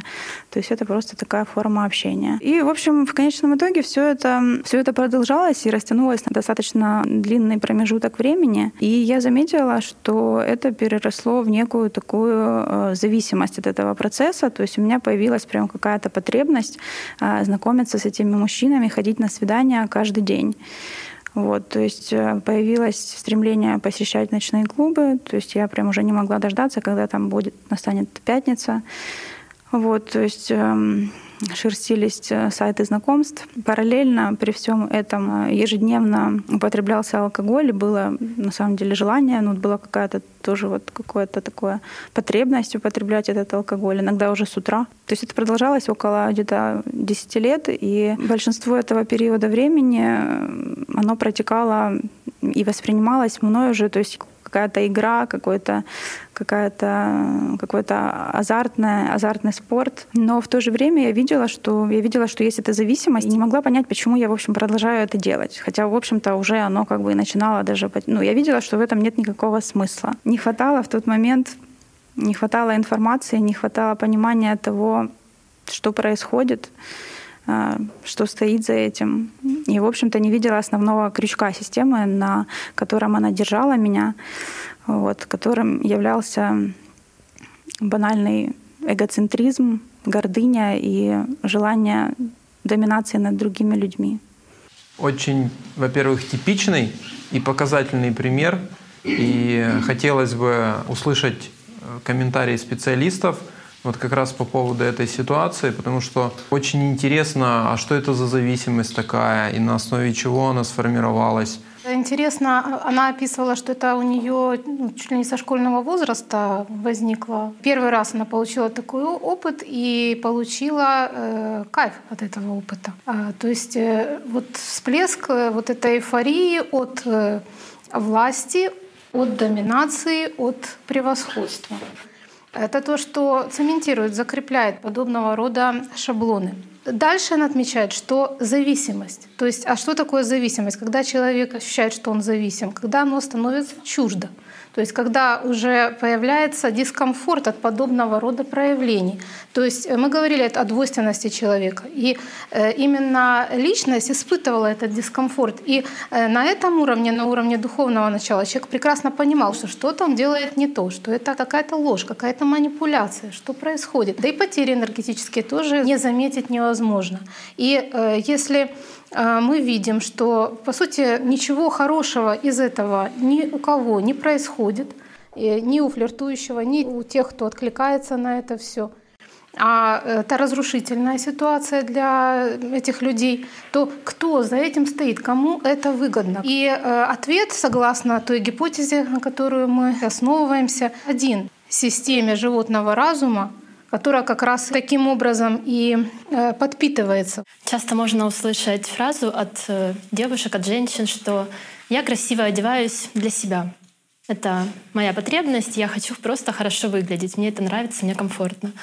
Но как раз на этой истории очень хорошо видно. И даже каждая девушка может признаться, что находясь дома в выходной день, она ну, вряд ли так красиво и тщательно подбирает свой образ, и тогда где же эта потребность одеваться для себя? И как раз, когда нужно привлечь чье-то внимание, произвести впечатление, э, очень тщательно делается акцент на одежду. На одежду, на внешний вид, как бы на, в целом на образ. И становится понятным, что для женщин это способ манипулировать и влиять на противоположный пол. То есть вот та картинка, которую она транслирует, вот даже могу сказать по себе, когда есть акцент на то, как я выгляжу. Я иду э, по улице, например, и у меня прям в голове я не вижу окружающих. Я мысленно представляю и а как я сейчас выгляжу, как меня сейчас воспринимают со стороны. То есть что это вообще происходит? Э, если мне это не важно, зачем мне представлять и вообще обращать внимание на то, какое сейчас я произвожу впечатление? И тогда еще один возникает вопрос. Когда в женском коллективе в разговоре можно услышать такие комментарии, фразы, что мужчинам нужно только одно. Но вопрос, а откуда берется у мужчин это желание, откуда берется этот интерес к девушке, если она абсолютно этого не хочет и ведет себя скромно и не пытается привлечь это внимание. То есть получается, что изначально этот импульс очень часто исходит от девушки, если не всегда. В этом тоже видна ответственность. То есть все знают, что девушка, женщина, она обладает огромной внутренней силой. И получается, если девушка направляет эту силу не на что-то созидательное, а на то, чтобы привлечь внимание противоположного пола, то это огромная сила, это огромная энергия, как бы становится ей э, вот этим инструментом манипуляции. И становится тогда понятно, что флирт — это намного шире, чем просто, возможно, принято считать, что это действительно повсеместно присутствует, и, по сути, это то, чем каждый день занимается большинство людей. Также было очень показательным э, в истории, которую мы только что слышали, что началось употребление алкоголя. А мы уже поднимали этот вопрос. И всем прекрасно известно, что происходит, когда человек начинает употреблять алкоголь. Когда человек начинает употреблять наркотики. Как раз начинает э, человек открывается для воздействия третьих сил. И вот эта зависимость, когда это уже не просто там флирт, периодически от случая к случаю, а уже зависимость, навязчивое поведение вот такое, то это зачастую свидетельство того, что как раз э, влияют уже третьи силы, побуждают человека в том числе к подобному поведению. Продолжай, продолжай, продолжай, потому что это их пища. Я хотела э, добавить еще по поводу того, что для системы животного разума нет разницы флирт или секса, потому что даже флирт более выгоден ей, так как Э, эта история может тянуться очень долго, и человек этой ситуации испытывает больше эмоций, потому что это больше образов.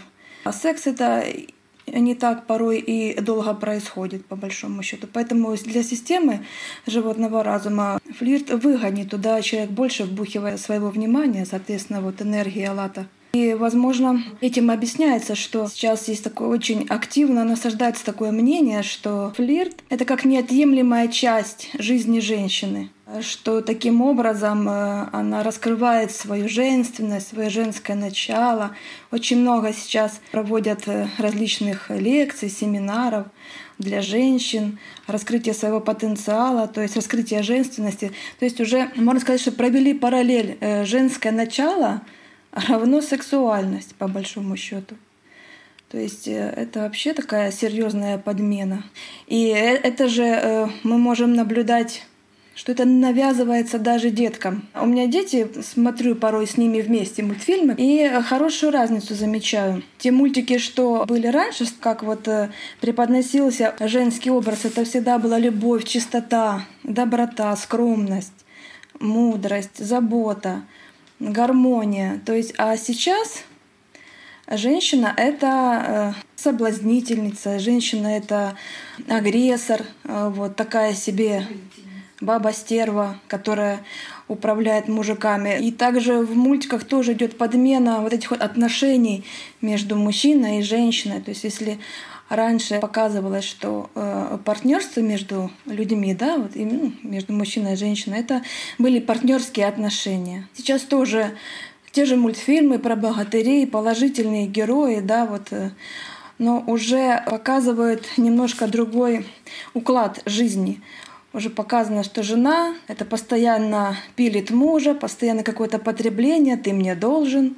Дети, в принципе, такой же пример наблюдают и в жизни, в своей семье, там, э, знакомых, соседей. То есть этого и так полно. Но это же не эталон отношений, это потребительское отношение между людьми. Как раз-таки Игорь Михайлович говорил о том, что женщину заставили забыть, что она мать. И э, вот это я для себя отметил, и вот благодаря вот нашей сегодняшней передаче, общению, пришло такое понимание, о, о чем именно Игорь Михайлович говорил.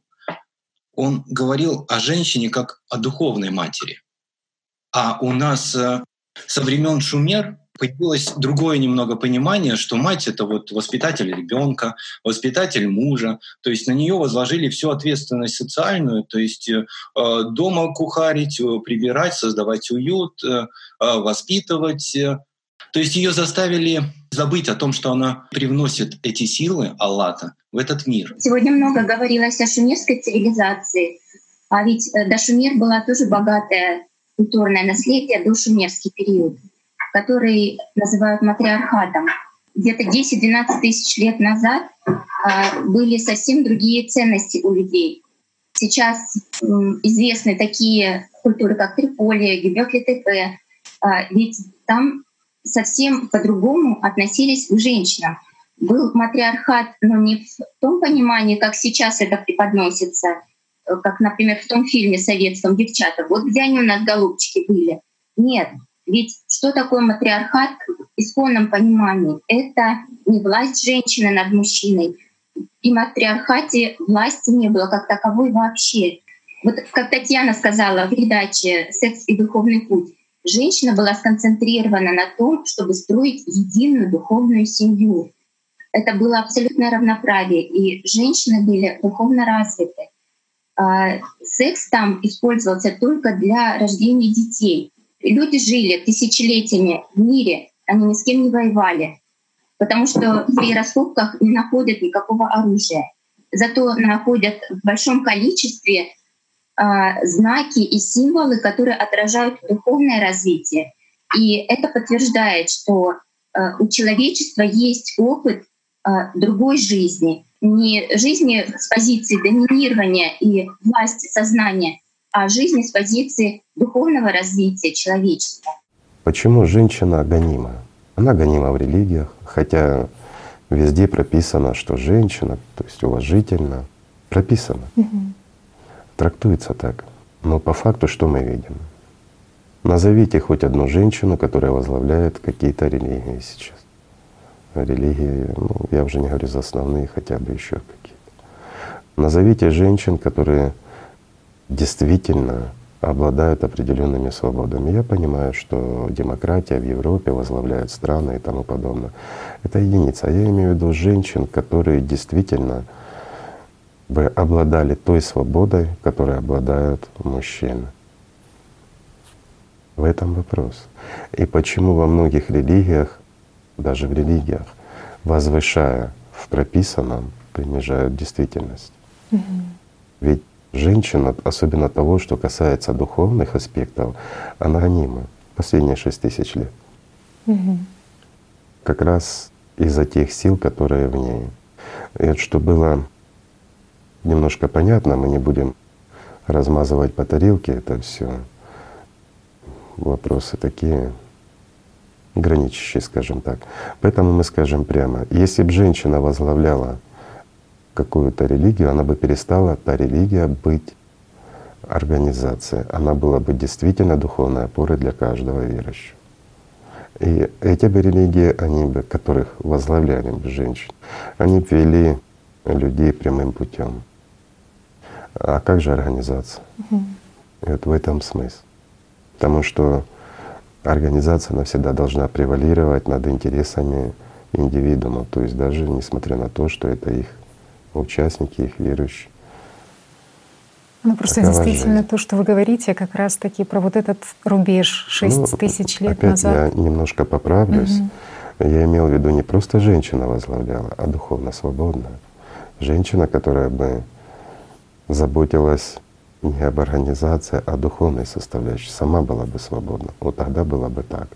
Но с учетом того, что, как мы говорили перед этим, женщина гораздо ближе к миру духовному, чем мужчина по своей природе, то, естественно, это сказывалось бы. Да, но вот тоже такой момент. Вы сейчас уточнили, что ведь ключи не только от рая, но, но и от ада. Конечно. То есть сегодня женщина в потребительском обществе, она же тоже имеет кучу минусов, да, которые... Она забыла, что она женщина. Да, забыла, что она женщина. А ведь смотрите, что происходит. Женщину заставили забыть, что она мать. Женщину заставили забыть о ее природе и кем она стала. Угу. Просто удивительно, как тоже раньше описывается именно вот даже матриархальный уклад общества, как говорилось о том, насколько женщина была сакцентирована на том, чтобы строить единую духовную семью, и потом уже. А вот я немножко отвлеку. Угу. А вы знаете, что в действительности ведь по-ровному прошло. Шесть тысяч было матриархата, и шесть тысяч лет уже патриархат. Угу. Такой переломный момент. Ну и очень видно, кстати, вот даже по археологическим каким-то раскопкам очень четко наблюдается даже вот этот момент, каким образом раньше был культ женщины, культ именно матери, культ любви, и постепенно внедряется. Ну, далеко не будем угу. ходить, мы находимся на Украине, и мы находимся буквально в нескольких километрах от Триполя, так называемого. И там были древние поселения, датируемые ну, вот 8 тысяч лет назад и тому подобное. То есть как раз времена, когда был и правил в мире матриархат. Что мы там видим? Мы везде видим знаки «АЛЛАТРА», духовной свободы. Да?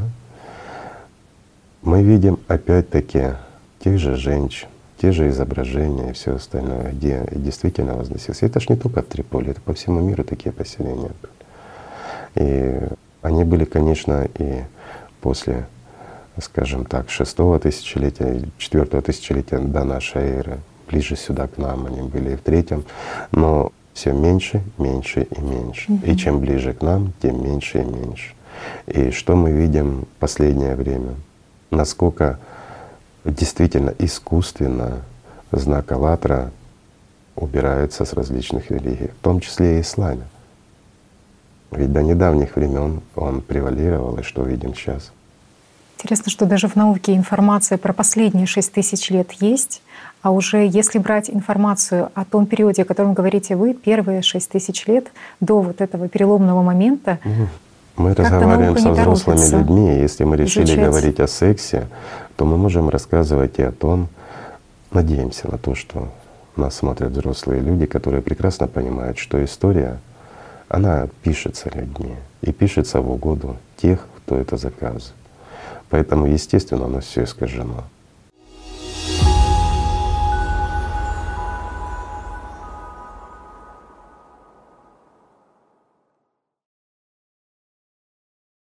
Закрывая э, тему коллективов и, скажем так, резюмируя тему флирта, э, стало понятно в нашей сегодняшней игре, как система винтила флирт в плане обязательного и вполне возможно единственного способа общения с другими людьми.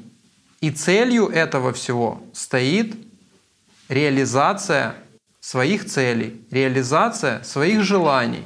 Но только Здесь важно отдавать себе отчет, кому выгодно, чтобы человек манипулировал другим человеком. И кто с этого всего кушает? Я хотел бы еще немного добавить. Всем нам известны примеры э, феральных детей, либо тех детей, которые по тем или иным причинам выросли в природе, и в, в дикой природе среди зверей, то есть это вот отражено в рассказах о Маугли. Но на самом деле, вот если под, подойти к действительным фактам, э, то есть к описанию этих детей, я хотел бы привести отрывок из э, мемуаров э, Жана Итарда, который рассказывал о мальчике из Аверона. Хотел бы тут немножко за зачитать, что но то, что в эмоциональной системе этого молодого человека кажется еще более удивительным и выше любого объяснения – так это его безразличие к женщинам в разгар ярко выраженного полового созревания.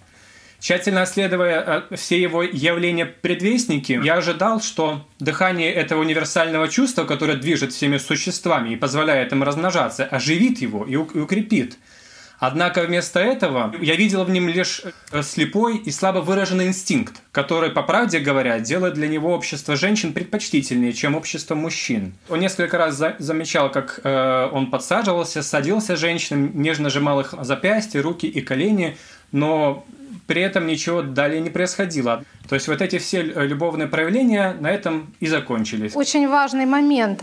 А, Саша говорил фактически о том, что у человека без определенных социальных воздействий, без определенных информационных влияний на его сознание нет потребности в сексе. Еще известный факт из биологии, что у животных есть период, когда становится самка одержима потребностью спариваться. Да? То есть это инстинкт э, продолжения рода вида. Так срабатывает.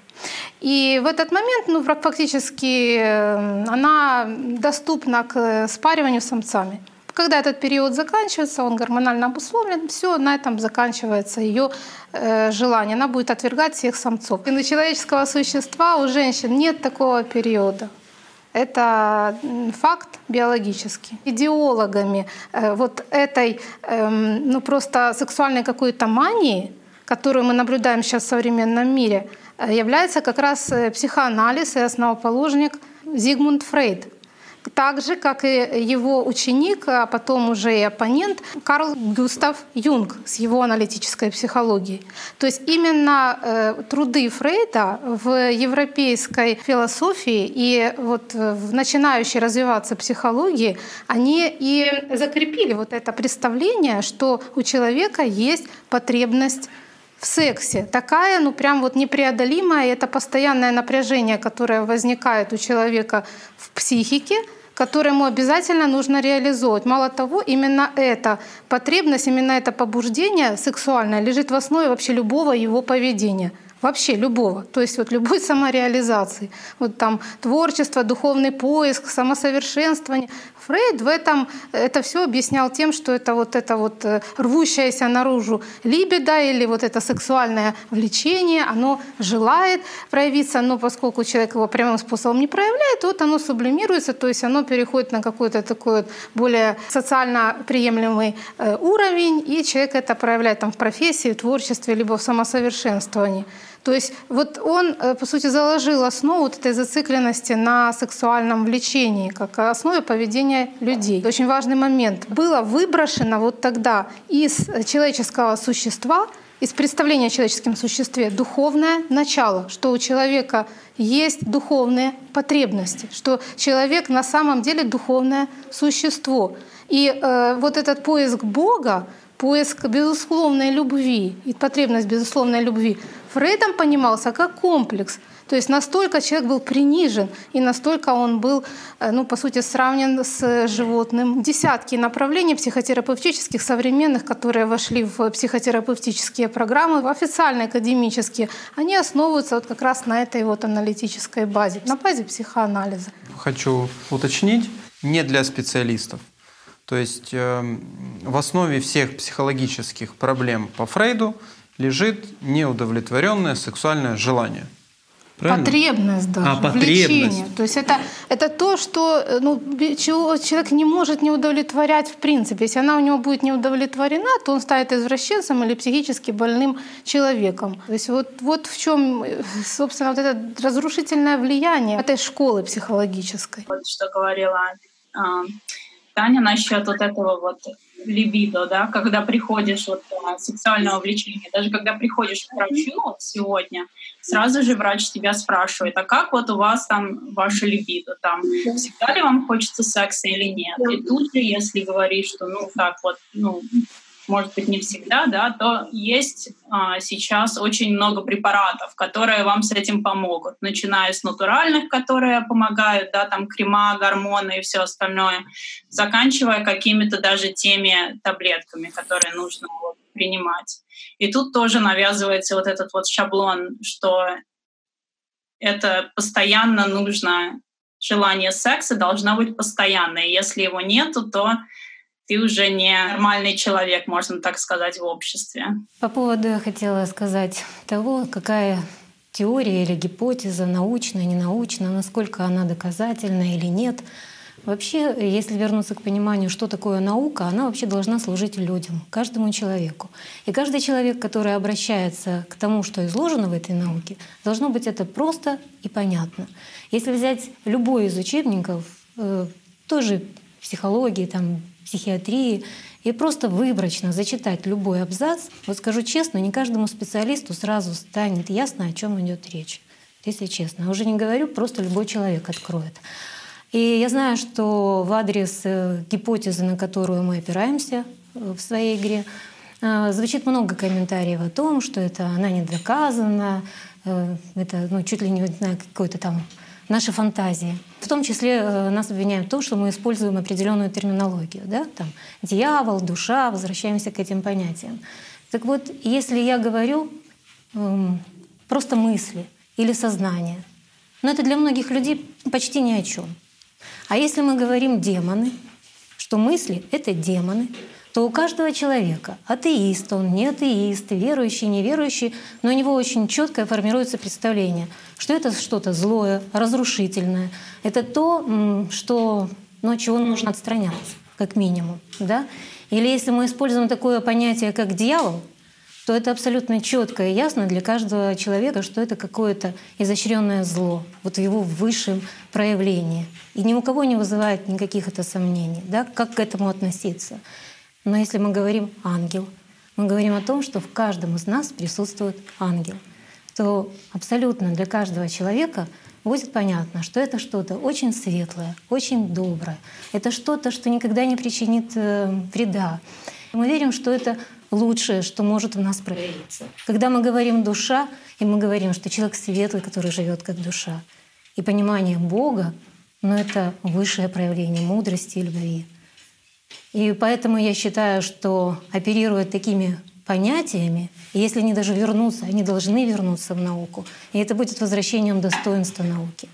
Потому что это станет просто, ясно, очевидно. А самое главное, откроется наконец-то вот этот путь к истинным знаниям и к истинному пониманию, что такое человек, что такое личность человека, какова его природа, все то, о чем мы говорим. Именно поэтому наш проект и называется «Игра профессионалов», потому что в этом формате мы не ограничены вообще ничем. Мы не ограничены в первую очередь догмой официальной науки. Из игры в игру рассматривая, ведь действительно мы рассматриваем живые примеры живых людей, которые приходят к специалистам – мы их разбираем как раз благодаря тому инструментарию, который заложен в гипотезе, используемой нами.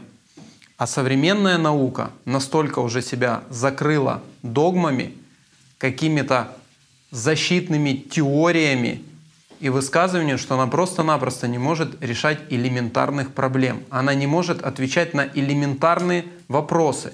И те случаи, с которыми сталкивается каждый человек в каждом дне, Наука официально, психология и психиатрия на это не может дать человеку ответ. И вот э, я зачитаю сейчас один пример. То есть, когда люди уже переступают через какие-то стеснения, да, то есть это уже как вот крики о помощи, они просто-напросто под видео в комментариях э, открыто пишут и обращаются к э, участникам нашего проекта за помощью. Это писала девушка э, под одним из видео на Ютубе. Это видео касалось информации, которая была изложена в передаче «Невидимый мир». Помогите, пожалуйста. Я не знаю, что делать, как от этого освободиться. Объясните мне русскими словами. Я как два месяца назад покаялась. Я замужняя девушка, 27 лет. Перейду к сути – Ночью, когда сплю, снится сон, что либо это бывший, либо незнакомец, либо какой-то парень, который раньше был симпатичен. Во сне мы флиртуем с кем-то из вышеперечисленных. Потом доходит до интима, и я чувствую этот оргазм, как наяву. И именно в эти моменты я просыпаюсь резко, с мыслями «ну вот опять, что это такое?» Простите, пожалуйста, за подробности, но я не знаю, что мне делать и обратиться некому. И как от этого избавиться? Такое у меня, хочу сказать, что давно. Но раньше я не обращала на это внимания. Теперь я стала задумываться. Я думаю, что таких ситуаций вы можете найти массу в своей практике, да даже в своем личном опыте. Далеко ходить не надо, каждый человек может э, вспомнить, обратиться к своим воспоминаниям. У всех были такие ситуации, Хотите, слушайте свое сознание, хотите, нет, оно вас может убедить в обратном. Все сталкивались с этим, у всех были картинки, все занимались сексом, непонятно с кем, непонятно для чего, и все ощущали это четко и явно выражено было на физическом уровне. И многие люди, наоборот, закрепляя эти ощущения, стремятся за ними. Они уходят в эти сны, они убегают от этой материальной реальности в другую реальность.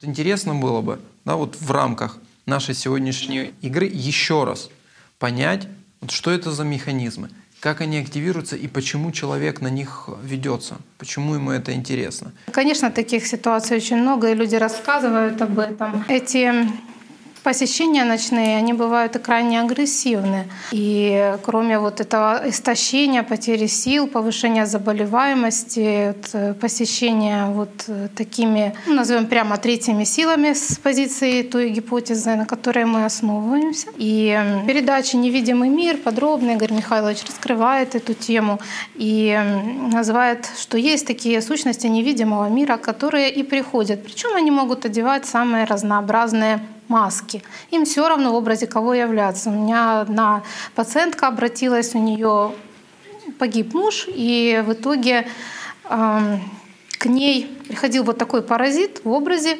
погибшего мужа. Вот, то есть в период э, ну, этапа горевания, когда ей стало уже чуть-чуть легче, она поднабрала сил, снова вернулась к учебе, переехала к родителям. Тут начались такие ночные посещения. Причем она э, слышала его присутствие в виде голоса, который, э, как он с ней разговаривал, вот этот паразит в обличии мужа. Он э, предлагал эротические разные картинки, то есть заняться любовью. Да? Ну, заняться любовью, видите, какое искажение уже у нас этого прекрасного слова. Заняться сексом и эротические эти картинки. И женщина буквально ну, тонула, она вот там отучится и бегом, чтобы вернуться домой и предаться вот этим вот э, пребыванию с э, вот, этим, э, вот этой сущностью. Это шло в виде потока картинок, в виде кино, вплоть до того, что я ощущала как кровать вот как будто садится кто-то. Я ощущала прикосновения, даже следы оставались, красные следы, вот место там, где эти прикосновения она ощущала. Вот обратись она со всем этим к психиатру, к примеру, да, и сразу поставили бы слуховые тактильные галлюцинации, шизофрению, острая фаза, галлюцинаторно-параноидный синдром. Но у нее не было никаких признаков шизофрении, расстройств мышления, связанных с этим, объективно исследуя ее. Дальше это началось в снах. То есть постоянное посещение во сне. И в итоге закончилось тем, что эта сущность, она начала ей предлагать, ну, в образе мужа покойного, и уйти за ним, то есть суицид. Женщина жила на довольно высоком этаже, вот, и она себя уже буквально ловила о том, что открывает окно. Вот. И вот даже все равно от такой силы навязчивых мыслей человек освободился просто работой над собой. Разъяснение, что это такое — то есть вот там, книга «Зоосмос», э, книга «АЛЛАТРА». Сейчас есть передачи э, с Игорем Михайловичем Даниловым. Это помогло человеку избавиться даже от такой силы навязчивости. Но это я вот в ободрение той женщины, которая написала комментарий, от этого очень легко на самом деле избавиться. Здесь просто нужна настойчивость. Вот выбор человека, его решение и настойчивость. И обязательно человек от этого избавится. Что такое сон? Да? Это активность вторичного сознания. А мы это проговаривали уже и в игре об алкоголизме и о том, что активность, доминирующая активность вторичного сознания — это окно для входа третьих сил, для воздействия третьих сил на человека. Ну вот, что и проявляется во сне при таких активных. То есть вот эти демонические образы, третьи силы разные, любые, они приходят и, собственно, выедает энергию человека во сне.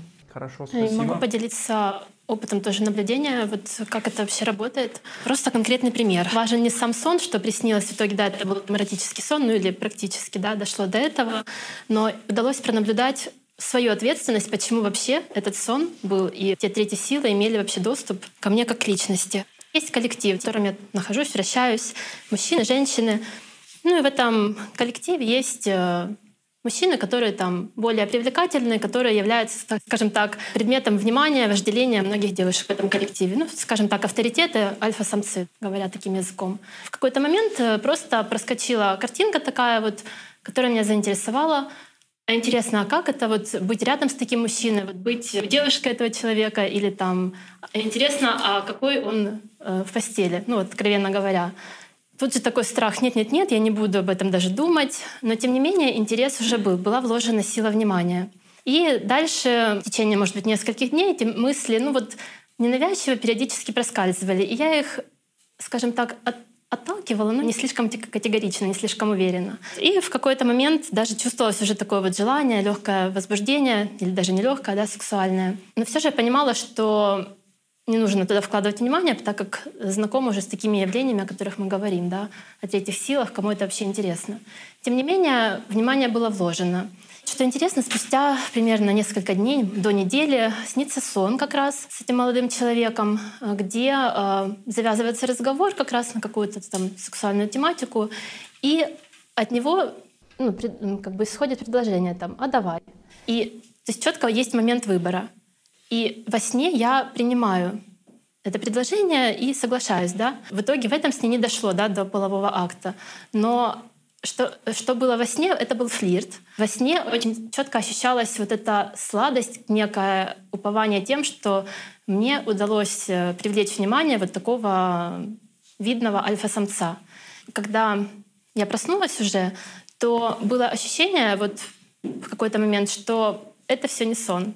То есть чувствовалось реально вот даже ну, поступил некоторый страх, как будто кто-то находится в комнате, и действительно, ну, что это не просто какие-то картинки. Я была благодарна сама себе, да, что я смогла остановиться вовремя и под каким-то там предлогом отказаться от полового акта во сне. Но потом, анализируя ситуацию, я даже ну, не сразу вспомнила, что запустило вообще весь этот механизм.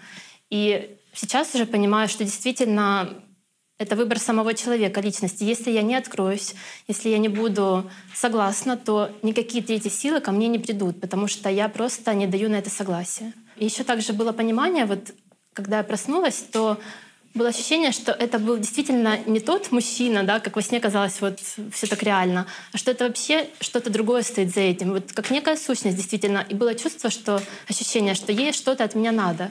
Я думаю, те, кто это испытывал на своем опыте, знают, сколько это реально, что это четкая разница между каким-то просто сном и когда вот приход вот таких сил. У меня такой вопрос, как э, человека, который часто сталкивался с подобными ситуациями. Вот если я приду как раз вот представителям официальной науки, э, которым неприемлема да, терминология, которая используется нами, которым неприемлема гипотеза, что они мне скажут? Кто я там? Шизик буду после этого или, или что? Как, как вот они бы прокомментировали или рассмотрели вот эту ситуацию? У меня как бы, ну, извините за такой интерес, но если бы эта тема не была повсеместной, если бы с этим не сталкивались люди, потому что, да, вот начали мы с того, что зачитали комментарий э, девушки на ютубе, да, вот сейчас э, тут же сразу у нас случай с клиентом подобный, и вот сам специалист Простите меня, конечно, ну вот есть такой стереотип, что доктора не болеют, да, и, наверное, думаем, что психотерапевты и психологи, они с этим не сталкиваются, у них есть какой-то иммунитет. Нет. Да, вот именно воздействию системы и воздействию третьих сил подвержены все.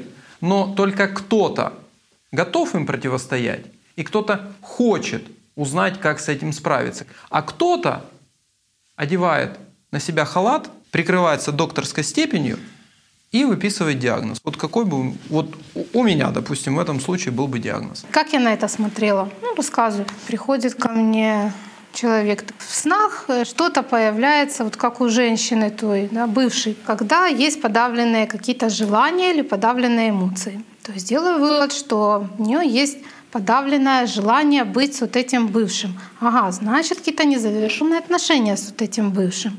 То есть она-то с ним рассталась, но ей хочется быть с этим мужчиной. Что мне делать в такой ситуации? Так, надо, значит, вернуться в прошлое, помочь этой женщине, успокоиться по поводу этого, значит, э, попрощаться с вот этим человеком. Таня, я сейчас перебиваю, а вот вернуться в прошлое, у вас машина времени или кресло? Нет, есть специальные методы. Ага. Ну, например, есть э, методы, предлагают те же расстановочные технологии, те же трансперсональные визуализации. Ну, то есть человек может войти в транс, там по туннелю времени, снова встретиться, ну, это все что воображение, с этим человеком, там его поблагодарить, попрощаться, и замечательно. Все на этом обычно заканчивается.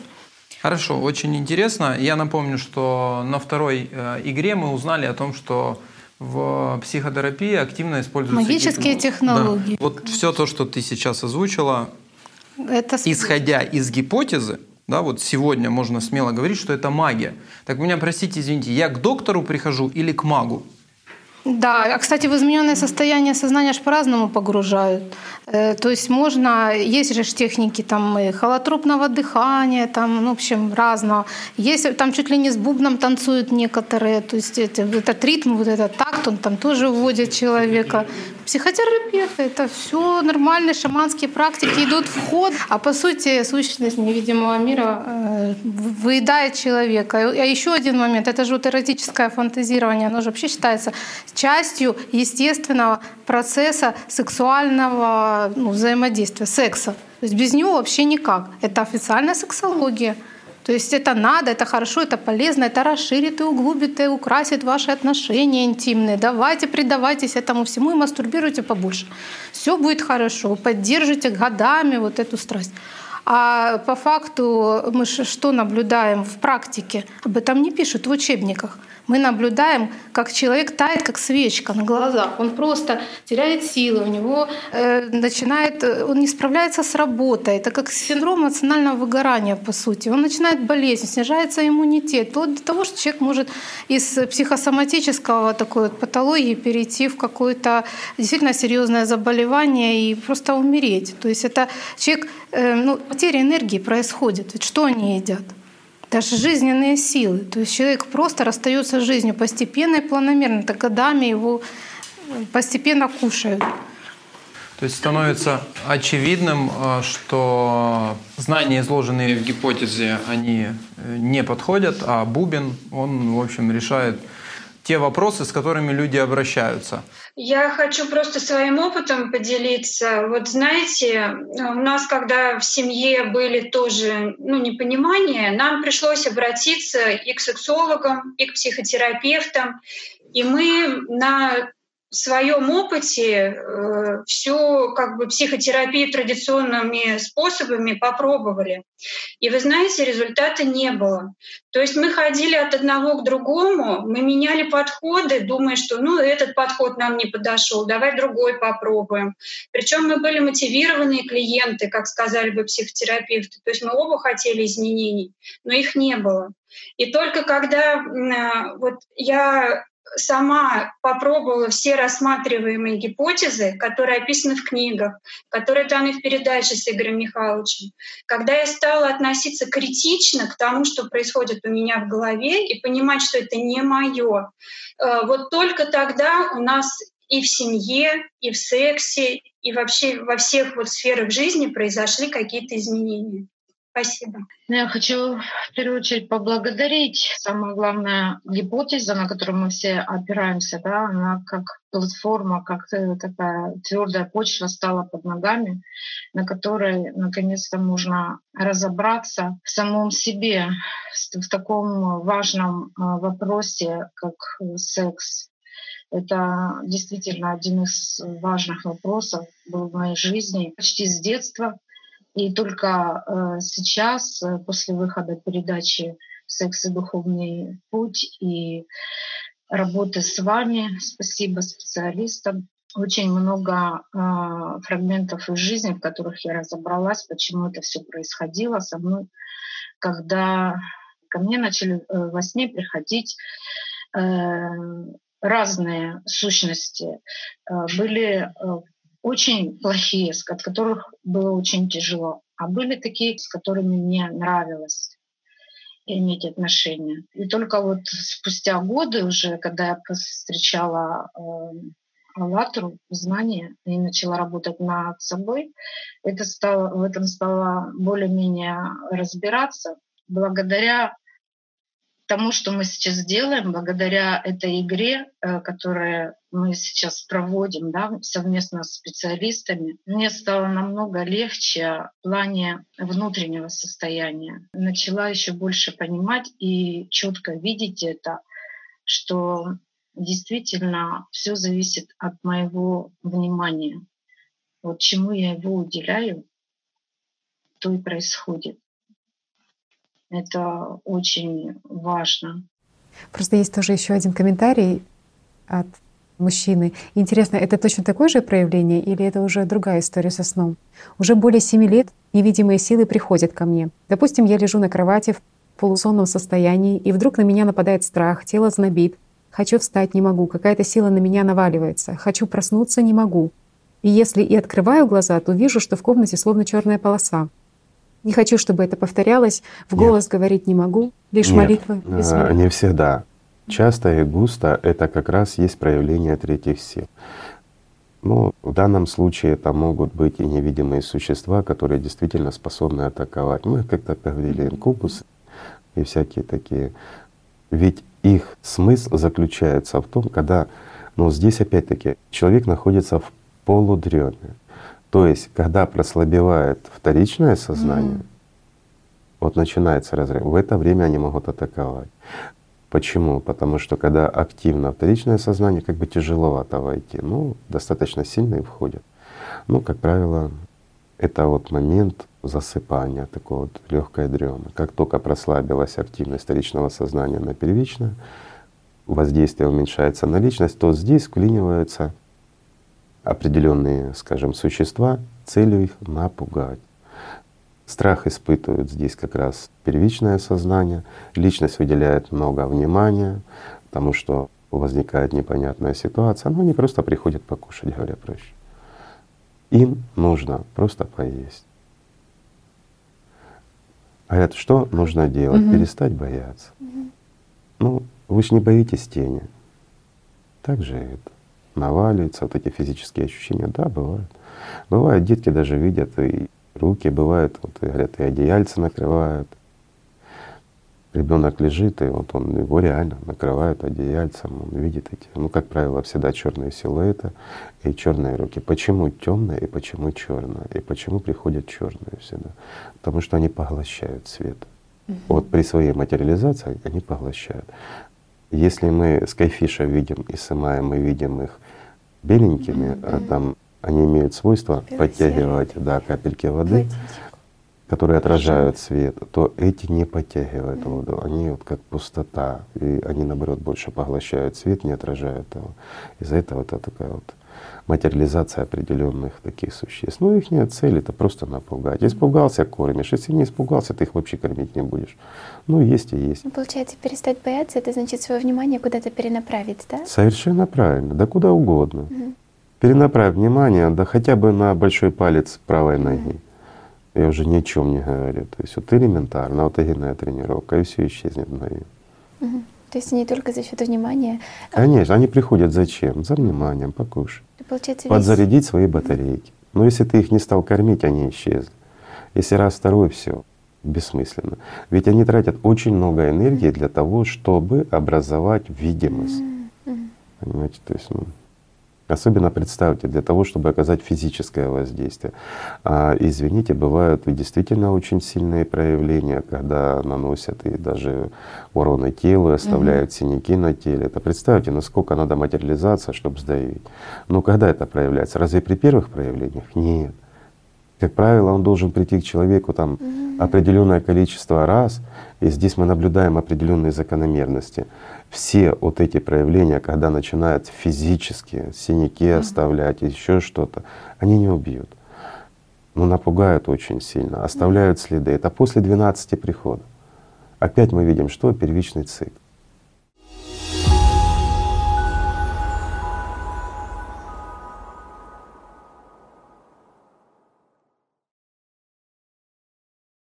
Мы переходим на тему семьи мы начнем рассматривать, что же происходит в семьях, как на самом деле секс используется во взаимоотношениях, только будем говорить об этом честно, без масок. Вот то, как оно есть, как оно происходит на самом деле у каждого человека, в каждой семье. Если говорить, с чем обращаются люди, это эмоционально-сексуальные зависимости, это и конфликты, скандалы в семье, это э, возникновение так называемых треугольников, то есть супружеских измен. Это самые частые причины обращений. Проиллюстрирую это примером из практики. Э, обратилась пара, это э, запись, э, когда э, женщина начала наблюдать за вот этими сексуальными манипуляциями, она фиксировала это, записывала. И вот она поделилась, можно сказать так, одним днем из своей жизни. Зачитаю кратенько. Утром почувствовала нежность по отношению к мужу и желание секса с ним. И возбуждала его. Вышла утром, и все изменилось. И голос, и выражение лица, и осанка, и походка, и взгляд. Приобняла, задержала взгляд, прикоснулась, говорила с нежностью, мягким, глубоким голосом, приготовила завтрак, поцеловала у порога, вела себя многообещающе. А муж как на крыльях э, в ожидании э, чего-то интересного в их дне на одном дыхании отработал этот весь день в очень хорошем приподнятом радостном настроении. Несколько раз позвонил, писал сообщения, интересовался, как идут дела у супруги. Когда вернулся домой, приобнял, принес чай, заботливо расспросил о том, как прошел день. Ну, чего не наблюдалось, э, редко наблюдалось ранее. И тут мне приходит мысль, пишет женщина. Он ведет себя неестественно, он какой-то неискренний. Ишь ты, чаю принес, моими делами интересуется, и все потому, что секса ждет. И пошла волна раздражения. Во всех его словах и действиях э, начала замечать только похотливого самца. Отвращение, жалость к себе до слез. Начала играть в занятость делами. Тянула время. Пошла укладывать ребенка спать. У них трехлетняя дочка. И в итоге он заснул. Утром вышла его провожать. Утром, значит, холод, пару фраз бросил на прощание э, и ушел быстро собравшись. Ну, она у него спросила, она, я почувствовала вину и спросила мягко, что-то случилось?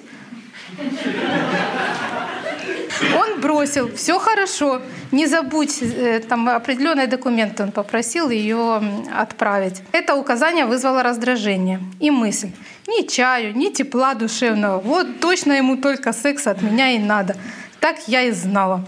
В общем, весь день лезли картинки про секс и с мужем, и с теми, кто был до него, и даже сцены изнасилования приходили. Это почему-то возбуждало. Но то, что он попросил сделать, сделать забыла. У мужа, ну, они просто делились своими наблюдениями, и вот э, то, что она э, узнала, что было у него. Муж на работе. У него был такой не очень приятный разговор с э, сотрудниками. Он сорвался, несправедливо обвинил одну сотрудницу в том, чего она не делала и в чем не была виновата. Даже она собиралась уволиться, и ему пришлось ее уговаривать. Потом сорвалась сделка из-за незаинтересованности. То есть вот как он объясняет свое состояние. Зачем это все нужно? Семья не ценит, ничего у нас не получается. Я и безразличен, только кошелек ходячий и мат-обеспечение, и все, что ей от меня нужно. Вечером, когда муж э, вернулся домой, э, то у них возник конфликт, можно сказать, даже скандал. И поводом были забытые женой дела, которых попросил муж. Но с этого момента э, началась и работа над собой, э, то есть наблюдение за тем, что, собственно говоря, происходит, как они манипулируют друг другом э, на почве секса. Ну, если мы так прокомментировать вкратце эту историю, думаю, коллеги добавят, то что мы здесь видим? Опять тот же флирт в начале, да? то есть активное соблазнение, многообещающее поведение. То есть идет инициатива от жены вполне адекватный отклик от мужа. И тут начинается ну, полнейший бред. Назовем это вот как есть. То есть это театр абсурда. То есть все резко изменилось. То есть э, все это интерпретируется. То есть э, она это запускает через флирт. Дальше его же обвиняет в том, что он похотливый самец, в том, что он животное грязное, которое домогается, и эту, эту принцессу замечательную. И дальше идет просто саможаление, и э, в итоге это, ну, скажем так, отвержение мужчины. Вот. Ну, скажем, в данной ситуации человек наблюдал за собой, и она увидела всю чудовищность. Это, кстати, очень шокирует людей, когда они видят, вот как сознание манипулирует, насколько оно агрессивно, как, как это все на самом деле работает. И что ну, ни он, ни она этого не хотят. Это, это два человека, которые хотят счастья, любви и радости. Зачем им это все? Зачем этот скандал? Зачем эта депрессия у мужа? Зачем это вот эти вот все негативные эмоции у жены? И, и какой накал? И все это на сексуальном возбуждении. Но желание-то у нее было. Она же целый день крутила сексуальные картинки в голове, когда он уехал. Но был самообман. Я чиста и непорочна, мне ничего не надо. Вот. И это типичная ситуация. Это ну, просто настолько часто встречается, что чаще встречается, чем не встречается. Да, я бы хотела немного еще прокомментировать эту историю. Она действительно очень яркая и показательная, прежде всего в том, что секс — это инструмент манипуляции. Когда-то я не читала, но вот отстраненно вроде бы было смешно и весело это слушать, и, наверное, многие узнавали. Это очень знакомая ситуация. Но вот она началась, этот рассказ с того, что один день из моей жизни.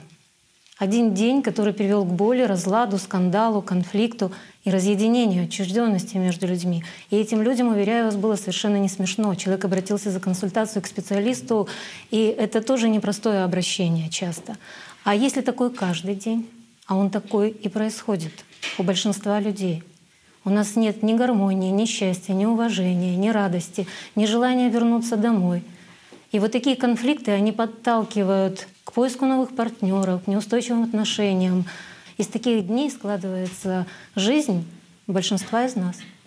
Очень ярко показывает, что секс мы используем чаще всего как манипуляцию друг другом. Но кто использует? Кто в нас использует э, этот инструмент? Ведь за провокацией сексуального желания, появлением сексуального желания всегда стоит система. И когда Игорь Михайлович говорил о том, что а, да, можно использовать этот инструмент, но обязательное условие — это духовная гигиена. Это главное, основное условие. Вот эта честность, открытость и искренность. Когда мы с партнером, мы с партнером. И мы можем, это может быть проявлением любви, уважения к другому человеку. Но не крутим картинки в голове, а рядом другой живой человек, который, по сути, отсутствует сейчас в этот момент — в нашей жизни, в нашем взаимоотношении. Поэтому яркая и наглядная система показывает, как она издевается над человеком, как она его превращает в инструмент своих манипуляций. Да, и вот здесь очень ярко видно, что а, оба партнера, они стремились э, к нежности, любви и взаимодействию. И только благодаря тому, что они пронаблюдали эту ситуацию и записали те мысли, которые приходили, как раз и видно, что искреннее желание любить друг друга и относиться друг к другу по-доброму, оно подхвачено системой животного разума, э, использовано в своих целях. То есть итог — это манипуляция, но искреннее желание, оно исходило от этих двух людей — и тогда тоже возникает вопрос, а кто мешает нам любить друг друга? Кто мешает нам относиться друг к другу по-доброму? Кто мешает э, слышать друг друга и взаимодействовать э, друг с другом в любви и в радости? Хороший вопрос, и кто мешает? Ну, очевиден ответ, что э, в первую очередь это активная работа сознания каждого человека. И возвращаясь э, к нашей гипотезе и предыдущим передачам, э, на которых мы разбирали, что стоит за всем этим, можно смело ответить, что система животного разума, которой выгоден конфликт людей, которой выгодны э, эмоциональные выбросы, и именно это является основным питанием системы. Интересно, что до штампа в паспорте обычно у пары все хорошо, все замечательно, как в сексе, так и вообще в отношениях в целом. А после того, как официально а, регистрируют отношения, все меняется каким-то кардинальным образом. Почему так? Ведь когда молодые люди встречаются, ведь у них все начинается с симпатии, с какой-то нежной привязанности. Плюс тут действует окситоцин, который так и называется, гормон любви нежной привязанности. Но тем не менее уже на этом этапе происходит такое прощупывание сознаниями обоих партнеров э, границ дозволенности. То есть вот как бы слегка вроде обидел партнера, смотрит реакцию, извиняется, кто как реагирует. То есть сознание уже даже на этом этапе, на этапе игры в любовь, пытается прощупать те кнопочки, на которые потом уже после штампа в паспорте начнет давить по полной программе. Что происходит после того, как люди регистрируют отношения? Со штампом в паспорте прекращается игра в любовь, начинается уже чистая доминация. А, вот могу сказать даже вот по собственному опыту. Мы с мужем в гражданском браке прожили год, и когда у меня в паспорте появился штамп, вот я даже помню, как внутри у меня что-то изменилось. Я почувствовала такую основательность и уверенность. Что это такое? Что за основательность и уверенность?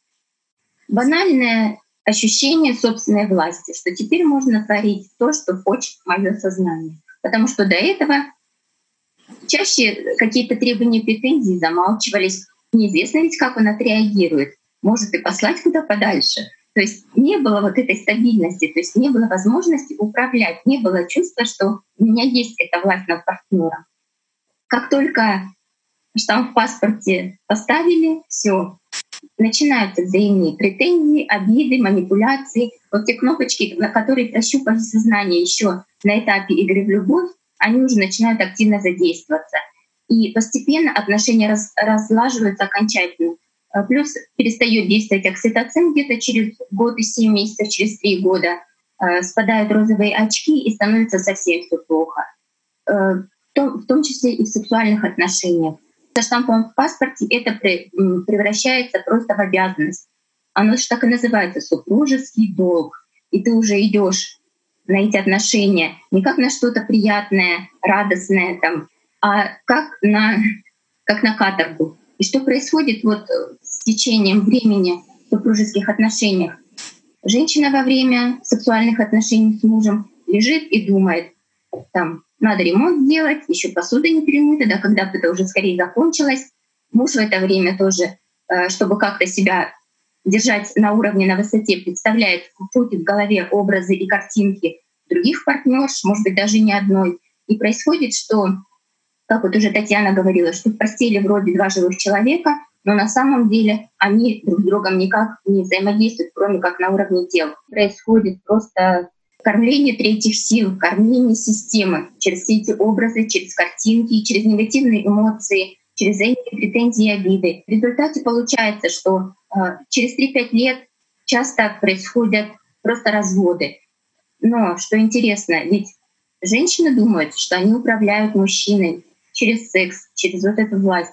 Мужчины думают, что они управляют женщиной. А на самом деле и одним, и другим управляет система, через их индивидуальное сознание. И получается, что секс — это просто такой глобальный инструмент манипуляции человеком и человечеством в целом. И это очень серьезный вопрос, и человеку об этом знать просто необходимо, чтобы видеть врага в лицо и уметь ему противостоять.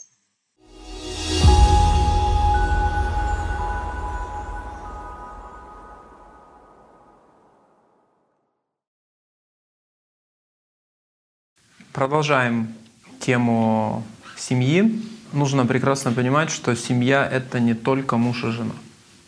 Да? То есть в семье есть еще другие участники, есть дети.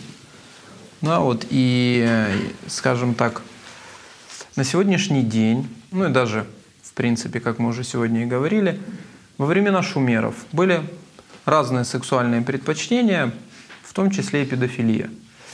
Я сейчас зачитаю письмо, которое пришло на почту нашего проекта, где пишет молодой человек, который пережил очень интересный случай в своей жизни, и хотелось бы, чтобы мы это разобрали. Когда мне было 13 лет, я жил в то время с родителями в Киеве, но чаще был дома с матерью, так как отец работал в командировочном режиме – и часто по несколько недель или месяцу не бывал дома. Примерно в начале и середине 2001 года, точно не скажу, так как не записывал это, у меня в один день с самого утра начали появляться навязчивые мысли и давление в груди, давление во всем теле и негативное навязчивое состояние. Тогда я не был знаком с медитациями или духовными практиками, хотя сейчас понимаю, что тогда эти знания были бы спасением – а тем более не знал о том, что можно контролировать мысли. Да и религии имел понимание только в виде православных праздников или молитвах о здравии и свечках в церкви за здравие и упокой, что нельзя убирать квартиру в воскресенье. На этом мои познания заканчивались, и интереса развиваться или искать в этом направлении не было, так как это все отдавало каким-то абсурдам. Так вот, эти мысли мне подкидывали одни и те же картинки о том, что я вижу свою мать обнаженной и хочу какой-то интимной связи с ней. Но единственное, что я тогда понимал, я этого не хотел, и это были не мои мысли. Но ничего сделать с этим не мог. Никаких эмоций или физического влечения также не испытывал. Только вот эти мысли и картинки со дня в день. Так как ничего сделать с этими навязчивыми мыслями не мог, мое психологическое состояние ухудшалось. Была подавленность, проблемы с памятью в школе, внимательностью, желанием учиться и развиваться. Даже занятия спортом не сильно давались. Мысли приходили и при этом. Эти мысли приходили, как я просыпался, и исчезали, как засыпал, и так каждый день в течение года. Пробовал говорить об этом с родителями, но они реагировали нейтрально, делали вид, что ничего не происходит, хотя я говорил, что хочу обратиться психологу. Было постоянное давление в области груди и шеи, как ком в горле. Каждый день начинал плакать или даже рыдать. С самого утра, потому что ничего не мог с этим сделать. Появлялись головные боли. Были проблемы с аппетитом. Даже были мысли, что эти картинки могут исчезнуть только вместе со мной. Но мысли о реальных действиях для суицида не было. Наоборот, я, несмотря ни на что, хотел найти способ избавиться от этого, но не знал как. Так как меня это довольно сильно выматывало за день, и ни о какой учебе в школе особо речи не было. Были лишь попытки обуздать эти картинки и найти самостоятельно выход из этой ситуации и этой борьбы, так как я понимал, что никто в этом не поможет и в мою голову не залезет. Единственное, что я тогда понял через какое-то время – этой безрезультатной работы над собой, что мысли можно контролировать. Но это что-то не то. И контроль мыслей – это психическое заболевание, шизофрения и так далее. Что здоровые люди могут контролировать только действия, но не мысли. То есть во всем этом мне мешал стереотип, что мысли контролировать не принято, и что так можно начать говорить самому собой, к хорошему это не приведет и так далее. Под конец этой борьбы, перед тем, как я от этого смог избавиться, весьма странным способом, у меня в голове в какой-то момент возникла картинка с видом надгробия на могиле моей бабушки, матери моей матери. И я сначала сильно удивился, что бы это могло значить и что мне с этим делать. Потом, единственное, что пришло в голову на тот момент, скинуть те негативные мысли в могилу, похоронить их там вместе с бабушкой – После этого все пошло на спад. Мысли сразу начали откатываться, как волна назад. И в течение недели они уже почти не появлялись. А потом и вовсе исчезли. Так как я каждый раз, когда они приходили, отправлял их в могилу. Но после этого у моей матери на ровном месте начали возникать проблемы с сердцем. В течение нескольких месяцев Через какое-то время после того, как я смог справиться со своей проблемой, возможно, в том же году, у нее были ощущения, что она умирает. Скорые снимали симптомы, но все это повторялось не один раз. Она говорила, что у нее была аритмия, приступы и сбои в работе сердца. Потом она начала часто выпивать по поводу и без. Или по пути с работы, или просто дома. С этого года началось это злоупотребление алкоголем, хотя бывало и раньше, но с этого года усиливалось в разы. Сейчас у матери также осталось пристрастие к алкоголю, но так как живу отдельно со своей семьей, а мать с отцом отдельно, то в их проблемы не лезу. Да и они не хотят моего участия в этом. Вот такое вот письмо, которое пришло к нам на почту после того, как вышел на просторах интернета фильм игра профессионалов, что такое сознание. И вот человек написал и попросил прокомментировать его ситуацию с точки зрения нашей гипотезы. Интересный очень случай, особенно если действительно рассматривать его с точки зрения э, гипотезы, которая э, изложена в передачах с участием Игоря Михайловича Данилова, э, становится очень многое понятно. Во-первых, интересный возраст — 13 лет когда началось это все у мальчика. Что мы имеем? Семья. Папа, мама и сын. Папы часто и длительно нет дома. Мама чувствует себя одинокой. Ей хочется тепла, ей хочется ласки. И наверняка ей в голову приходят огромное количество сексуальных картинок, эротических фантазий, которые она реализует э, с помощью самоудовлетворения. Все это нарастает, э, картинки сознание подкидывает разные и образы, подбирает то, что больше будет тянуть энергии из мамы. Мы знаем, что для сознания нет ничего святого, что она не внушается ничем. И наверняка пришли картинки с образом сына. Мама приняла их, начала крутить. А поскольку в соответствии с нашей гипотезой мы знаем, что сознание — это единое информационное поле. А все сознания между собой связаны. И автоматически, как только одному человеку приходит картинка, мысль о другом человеке, то и тому человеку в то же время приходят эти же мысли, эти же картинки. Даже вот эксперимент пирамида, который проведен на платформе Мод АЛЛАТРА, международные эксперименты, два, которые проводились, они ведь доказали, что информация передается от человека к человеку, независимо от времени, независимо от расстояния бывает даже с опережением или с небольшим опозданием. Но э, каждый человек на себе это ну, практически каждый день чувствует. То есть только ты подумал что о каком-то человеке, вспомнил, хоть и не видел его давно, тот же телефонный звонок, звонит этот человек. Или звонок в дверь, вот он этот человек на пороге. Только ты слышишь телефонный звонок, и ты еще не взял трубку, но ты знаешь, кто тебе звонит. Это вот и есть действие вот этой единой системы. И вот по этому же принципу и мальчику стали приходить картинки с обнаженной мамой. Наверняка он ее видел в таком виде, поскольку живя на одном пространстве в одной квартире, ну трудно этого избежать. Тем более мама, находясь под влиянием своего сознания, под гнетом, в состоянии суженного сознания, наверняка провоцировала мальчика. То есть наверняка она э, там просила его потереть ей спинку, пока купается, или там случайно падал с нее полотенчик, когда она выйдет из душа. То есть ребенок наверняка видел маму обнаженной, поэтому ему приходили эти картинки. Ведь он четко говорит, что никаких больше картинок не было, и влечения у него не было к ним. Были только вот эти навязчивые картинки.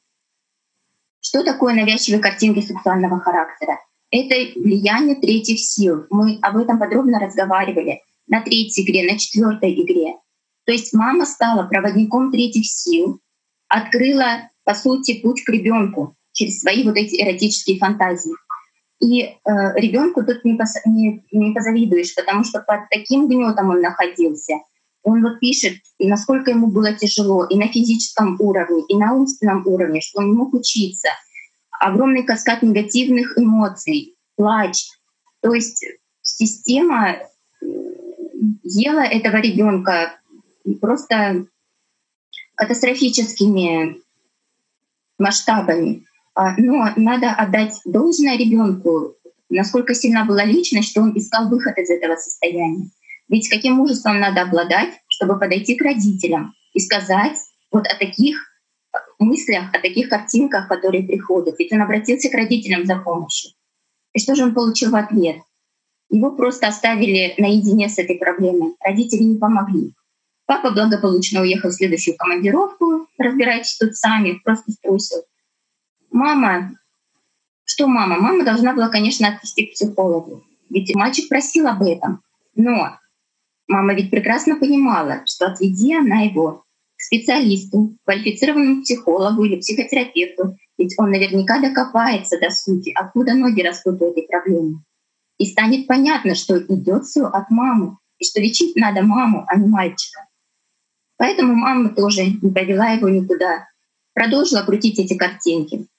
Мальчик бы, может быть, и обратился к религии как к способу самопомощи, но система и тут постаралась, сделала закладочки, что э, религия — это просто э, такой набор ритуалов, которые, по сути, ничего не значат. То есть внешняя какая-то показуха, там в воскресенье не убираться, помолиться за здравие, а сути там нет. И тут сознание его отвело. Более того, система видя, что не получается добиться максимального результата, э, отклика, чтобы мальчик этот, эти картинки принял и реализовал, то есть вступил в инцест, отношения с матерью, она ему стала закидывать картинки о самоубийстве. Вот мальчик говорит, что было впечатление, что эти мысли исчезнут вместе со мной. Но мысли о суициде, он говорит, не было. Наверняка было, может быть, он это не уловил. Скорее всего, были мысли о суициде. А, то есть система его активно подталкивала к самоубийству. Но мальчик отбросил эти мысли. И благодаря этому сохранил себе жизнь. Он искал дальше выход. Что такое эти мысли? Что такое эти картинки? Это, по сути, мыльный пузырь. Сами по себе они не имеют никакой силы, они не имеют никакого, никакой власти над человеком до тех пор, пока сам человек не вложит внимание в эти картинки, не станет их прокручивать, не станет думать об этом. То есть подкреплять силой своего внимания вот эти мысли и картинки. Только тогда они обладают силой, получают силу от самого человека.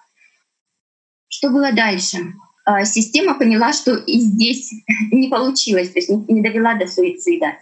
Получается, что довольно затратный для системы этот мальчик.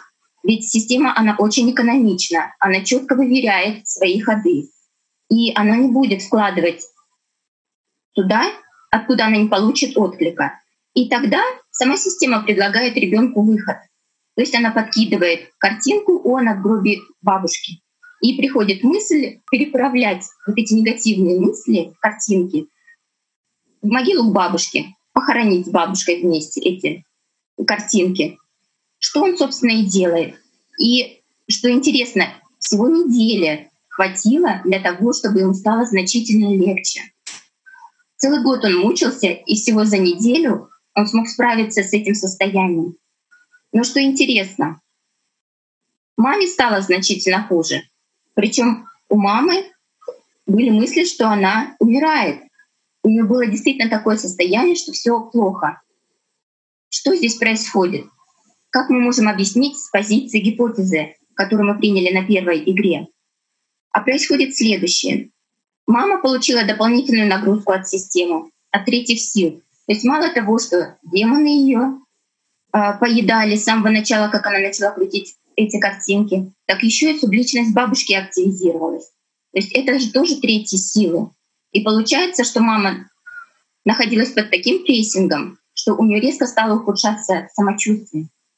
Но тут и личность мамы начала как-то барахтаться, потому что под таким прессингом она тоже стала искать какой-то выход. И она предпочла, скажем так, доминацию первичного сознания, доминацию вот этих третьих сил. То есть мама начала алкоголизироваться. Мы на четвертой игре подробно разбирали механизмы алкогольной зависимости, что, что, что происходит при употреблении алкоголя. Мальчику все-таки за этот год, что система его поедала, наверняка было сделано много закладок системой.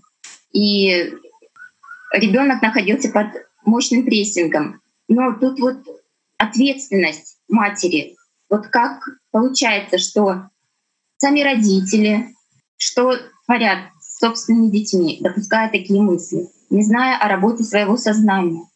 Вот как бы с позиции ортодоксальной э, психотерапии бы смотрели на эту ситуацию?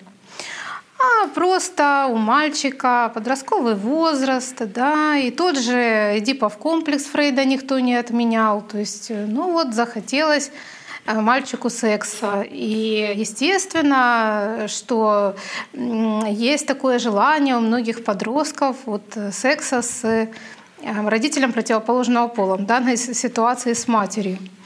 А, и он подавлял эти желания, может, и сам себе что-то не отдавал, но в итоге они у него в виде навязчивых мыслей таких и вышли на поверхность. Такая интерпретация, э, к чему она толкает? А, естественно, какой-то длительной психотерапии. Там, а, тут мы видим, что любые мысли, навязчивые мысли, мы уже говорили об этом на предыдущих играх, да, на первой игре, на второй. А, и в передаче «Как избавиться от диктатуры зверя внутри себя» Игорь Михайлович дает очень подробную э, как рекомендацию по этому поводу. Что важно сделать? Начать игнорировать эти картинки — чем меньше внимания в них вкладывается, тем э, меньше, собственно говоря, они так и атакуют систему. От этого, в общем-то, избавиться очень легко, в этом нет проблемы. Но с позиции вот такого, такой интерпретации, как я озвучила, там вот именно аналитической, да, психоаналитической, то э, что необходимо сделать? Наоборот, добраться до корней, до причин, до вот этих подавленных желаний мальчика. Ну, никто же не говорит, что у него на вторичном всплеске совсем не было никаких там каких-то сексуальных желаний желаний. Но он сам отмечает, насколько это было вообще чужеродно в связи с матерью. И не было у него вообще на тот момент ну, никакой такой потребности. Он это четко совершенно говорит об этом.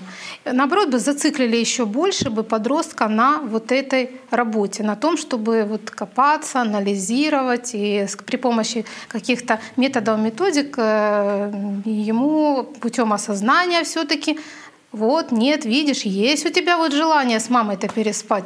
Вот, но если бы вот даже не было, оно бы было навязано авторитетным специалистом. В итоге у парня бы еще больше появилось проблем.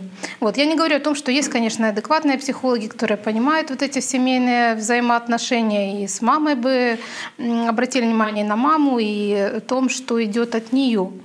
А, но могла быть бы и такая ситуация, которую я озвучила. И вот нам часто говорят, вот о чем вы говорите, это не научно, у вас уже там, не знаю, деформация профессиональная, какой дьявол, какая система, какое, какая агрессия сознания. Что значит ваши мысли не ваши, и ум не вы, еще и агрессор. Но на самом-то деле ведь только с практической точки зрения, вот с позиции моего опыта, опыта коллег, которые неоднократно озвучивали свой опыт, это дает выход. И только это. Вот то, что э, рекомендует сейчас официальная ортодоксальная психотерапия, психология, и тем более психоанализ, это не дает выхода, это, не, это заводит в тупик и еще бо, награждает еще большими проблемами, чем были до этого, то есть еще и вредит к тому же. Так э, как э, получается научно на кафедрах психотерапии, психологии обучают э, технологиям, то есть это уже официально принимается в, как методика технологиям откровенно магическим, тем же трансовым технологиям, визуализациям, не знаю, расстановкам, как оно вошло уже в семейную системную психотерапию. Хотя это магические методы, и это научно. А то, о чем мы говорим, еще и подкрепляя вот таким колоссальным практическим опытом, это отвергается. Почему? Кто заставляет этих профессионалов и э, этих ученых отвергать очевидное? Ответ тоже очевиден. То есть э, кому это выгодно, чтобы действительно работающие методы не вошли в жизнь людей. Еще один момент вот обращает на себя внимание — это возраст мальчика, возраст 13 лет. Есть эм, два периода, очень ярко выраженных в жизни человека, и в классической психологии они обозначены как э, кризисные периоды. Это возраст 5-7 лет — и возраст, э, ну, иногда пишут 9, 13, 14 лет, сдвигают иногда там 11-14 лет. Но эти два периода выделены очень ярко. Нет объяснения, откуда берется такой а, очень мощный там вот этот э, период эндокринного формирования, да, и все это на это списывается. Но откуда столько сил вдруг в этом возрасте появляется у ребенка. И в первом случае, и во втором.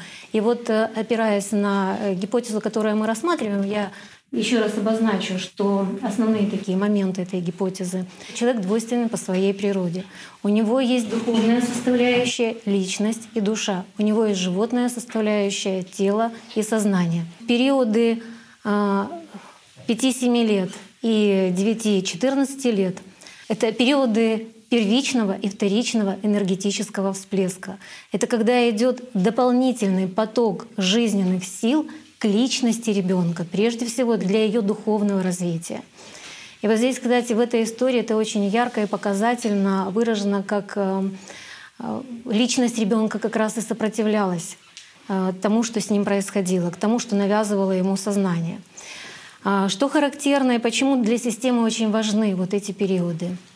Поскольку о духовном развитии в нашем обществе никто не говорит, и как, ну, как бы никто не занимается духовным развитием детей, эгоисты воспитывают эгоистов, вот, то получается, что этим периодом больше всего занимается система. Каким образом? Она провоцирует сексуальные всплески в, эти, в этот период у детей, зная, что это мощный энергетический поток. И на этих всплесках дает эм, как бы возможность ребенку почувствовать свою власть, власть над другим человеком через любые негативные образы. Это может быть э, там на эгоизме, э, на какой-то обиде это произойти, на конфликте, там, состоянии депрессии, состоянии своей значимости. То есть формируются такие обстоятельства, э, появляются в жизни ребенка, где он может проявить вот эту силу, силу своего влияния. Но кто дает эту силу влияния? Дает система, дает сознание. Здесь очень важно, что как раз на всплеске вот этой сексуальной энергии. И получается, что у человека в подсознании фиксируется это как а, что самый основной инструмент манипуляции над другим человеком, самым основным инструментом управления другим человеком как, как раз и является секс, что в последние, впоследствии как бы и проявляется в жизни уже взрослого человека практически каждого. Как правило, в основе главного крючка, можно сказать, якоря животного начала, который основательно удерживает личность и заставляет быть ее проводником животного разума на протяжении всей жизни, лежит первичный опыт обретения власти над другими людьми. В подавляющем большинстве случаев он основан на первичном сексуальном всплеске. Неудивительно, что основные проблемы у человека возникают в возрасте первичного и вторичного сексуальных всплесков в периоды 5-7 лет начала формирования личности, 9-13 лет становления личности. Часто бывает, что приближаясь к возрасту 9-13 лет, то есть ко второму сексуальному всплеску, люди получают первый опыт влияния на других людей. Животное начало часто провоцирует у людей 9-13 лет сексуальные возбуждающие моменты в их жизни и при этом наделяет их некой силой влияния и убеждения. Старшие дети провоцируют на удовлетворение своих сексуальных потребностей младших, детей 5-7 лет. И вот тут ключевой момент – Дело не в том, что в таком возрасте у людей просыпаются сексуальное желание или еще что-то. Это все естественно для среды животного мира. Тут все гораздо глубже, поскольку за всем этим лежит механизм манипуляции, механизм привязки, зависимости и выбором личности программ системы животного разума. Благодаря первичному всплеску и этой силе, животное начало, если оно доминирует в человеке, создает и укрепляет в сознании личности образ манипулятора – наделяя его альфа-значимостью.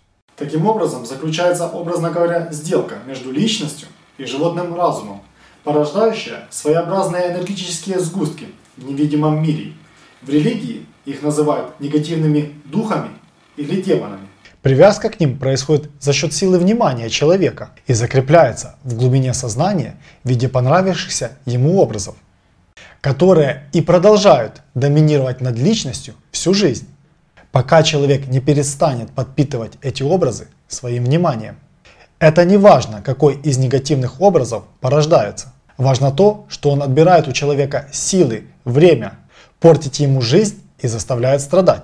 То есть происходит своего рода сделка, которая продлевается на всю жизнь. Человек получает от этой сделки некую силу влияния от животного разума, благодаря чему манипулирует другими людьми, которые встречает по жизни. Но это ничто по сравнению с тем, что получает животный разум. Если личность постоянно выбирает себе этот рычаг животного начала, манипуляцию, то становится активным проводником сил животного разума в человеческом обществе. Человек становится рабом, который активно действует и даже не подозревает, что он раб системы. Интересно, что заключив такую сделку, животное начало затирает эти моменты в памяти личности. Человек хорошо помнит, когда ему причиняли боль, когда его обижали окружающие люди, но забывает те моменты, когда он причинял боль и обиду другим. Человек забывает о своем детстве, о своих первичных моментах сексуального всплеска и проявлениях силы по отношению к другим. Практически все люди, как бы они ни хвастались, что они счастливы, чувствуют одиночество, даже в самой большой семье, чувствуют свою убогость, никчемность, они чувствуют, что ими манипулируют, и манипуляция происходит в глубине их сознания. Некоторые прикрываются. Я царь природы, я человек. А на самом деле, то, что человек хочет показать внешне, говорит лишь о том, что он хочет так себя преподнести. А на самом деле в его жизни происходят совершенно другие вещи. Этот первичный опыт в трехмерном мире, всплеск силы на негативных желаниях, порождает в человеке глубокий эгоцентризм, скажем так, себялюбие, желание властвовать, желание влиять. У каждого это проявляется по-разному. Кто-то идет непосредственно в политику, жреческие структуры власти и выражает свою власть над людьми на полную мощность. Кто-то, стремясь к личной власти, идет в какие-то силовые структуры для того, чтобы проявить это подсознательное желание. А кто-то скрывает такое вожделение. Например, если человек недостаточно харизматичен, чтобы пойти в какие-то структуры и проявить себя там. То есть он является не прямым, а скрытым проводником сил животного разума. Но в то же время он проявляет это в семейных отношениях, через свою работу, творчество и так далее. То есть там, где это влияние будет сказываться на других людей. Однако даже явные активные проводники, то есть те люди, которые осознанно находятся на позициях эгоизма и открыто идут во власть, тоже несчастны. В глубине себя они не испытывают счастья. Они испытывают иллюзию, поверхностные эмоции, когда кем-то манипулируют, когда чувствуют наслаждение властью. Также они чувствуют свою власть и что над ними тоже есть власть. Они чувствуют скоротечность времени – то, что это все очень быстро закончится. А что потом?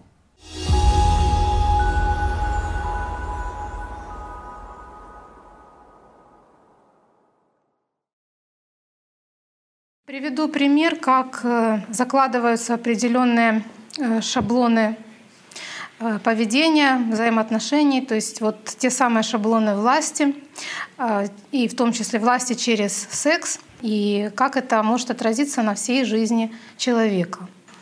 История женщины одной. Э, Все на первичном всплеске, когда девочке было 5 лет, у нее был старший брат, который как раз э, находился в возрасте 14 лет. Э, и этот брат, они проживали тогда на в одной, рядом, скажем так, на практически одной территории жилой площади. И этот брат, он часто оставался с этой девочкой играл с ней. И вот в один день он э, предложил ей, э, что снимай трусы, раздвигай ноги, сейчас мы будем кое-что делать. Девочка сделала так, как он сказал. И говорит, не знаю, было ли проникновение или нет, но э, ей понравилось. То есть, кроме всего прочего, она получила удовольствие. И э, когда они встретились с братом, другой раз уже, она сама предложила ему, а давай сделаем то, чем мы занимались раньше. И брат отказал. То есть он э, отказал еще и сказал ей, что никому не говори, если ты кому-то скажешь, то больше я к тебе не приду. То есть он испугался. Она э, сама рассказывает о том, что э, он был напуган в тот момент, но довольно жестко и агрессивно ей, ее отверг. А вот такая вот была история во время первичного всплеска. Дальше что произошло? Она вышла замуж э, и познакомилась с будущим супругом в возрасте 14 лет.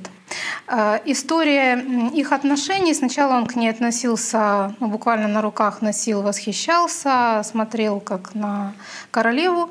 Э, но через определенный период мы уже разбирали, когда там окситоцин проходит, да проходит время, происходит смена циклов по программе сознания во взаимоотношениях людей, все изменилось. То есть он эм, стал относиться к ней пренебрежительно, часто игнорировал, и ее желание быть с ним, ну, заниматься сексом в том числе, он часто эм, ну, отказывал ей. Она эм, занималась часто мастурбацией, просматривая порно, как сама рассказывает эта женщина. Иной раз это доходило до 17-18 раз за 40 минут при просмотре Э, порно. То есть, по сути, такая неистовая мастурбация шла. После этого она э, испытывала огромный упадок сил, буквально физический. Такие эпизоды частенько повторялись. Какой-то момент она начала провоцировать мужа то телефонными разговорами, уходами там, в другую комнату, то разговорами с э, друзьями, с мужчинами, с которыми не было никаких сексуальных отношений, ну, там, переписками и забываниями телефона. И в одной из таких э, бесед тоже была с ее стороны провокация, и э, один мужчина написал ей «Я бы принял с тобой ванну». Эту запись увидел муж. Был э, грандиозный скандал после этого, и э, ее положение, мне буквально пришлось на коленях его умолять остаться в семье. Э, и эм, это, ну, собственно, этот конфликт, он не привел к тому, что он начал к ней как-то относиться более трепетно, ценить ее. Мы знаем, что часто такие вещи происходят как э, манипулятивно, чтобы снова привлечь интерес партнера к себе. Э, ценность свою в глазах партнера повысить, что вот у меня есть другие варианты. Дальше это, вот эти качели продолжались. Ну, в итоге они развелись. И у этой женщины дальше э, как складывалась судьба. Она начала э, очень много флиртовать. И вот такая позиция хищницы то есть вот ей нравилось вызвать э, интерес у мужчины, вызвать у него желание, но не продолжать каких-то длительных глубоких отношений. Часто это выбирались недоступные мужчины, то есть у которых были жены или у которых были девушки. И так э, это э, ну, длилось годами. Вот хочу даже зачитать, как она сама описывает вот это состояние охоты на мужчину, этого флирта. Она говорит, что э, у меня есть определенный комплекс перед мужчиной, и он очень сильный.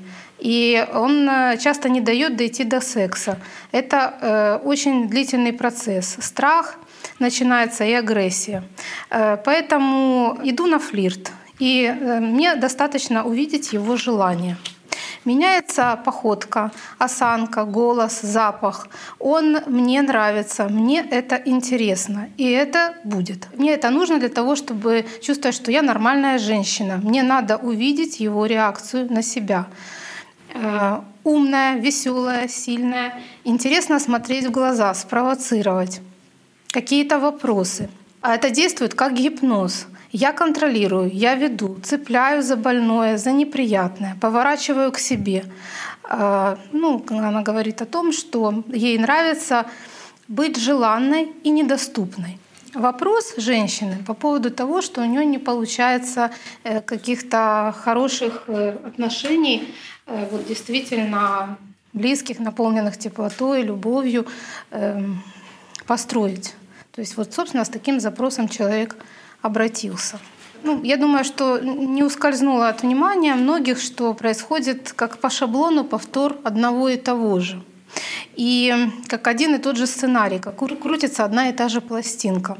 А, но нужно сказать, что и брат тоже, э, который был, собственно, проводником на тот момент э, вот э, такого активного внедрения системы и подавления личности. Да? То есть вот перевода внимания этой девочки на э, тему секса и зацикливания на этом вопросе.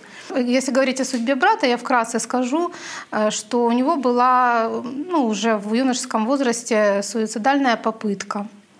А, отношения с э, женой закончились через 10 лет разводом. То есть вот такая вот судьба у брата. То есть мы видим, что они оба жертвы того, кто за всем этим стоял, кому действительно все это было выгодно вот в тот момент, когда это все произошло. На первичном всплеске этой девочки, на вторичном всплеске этого брата.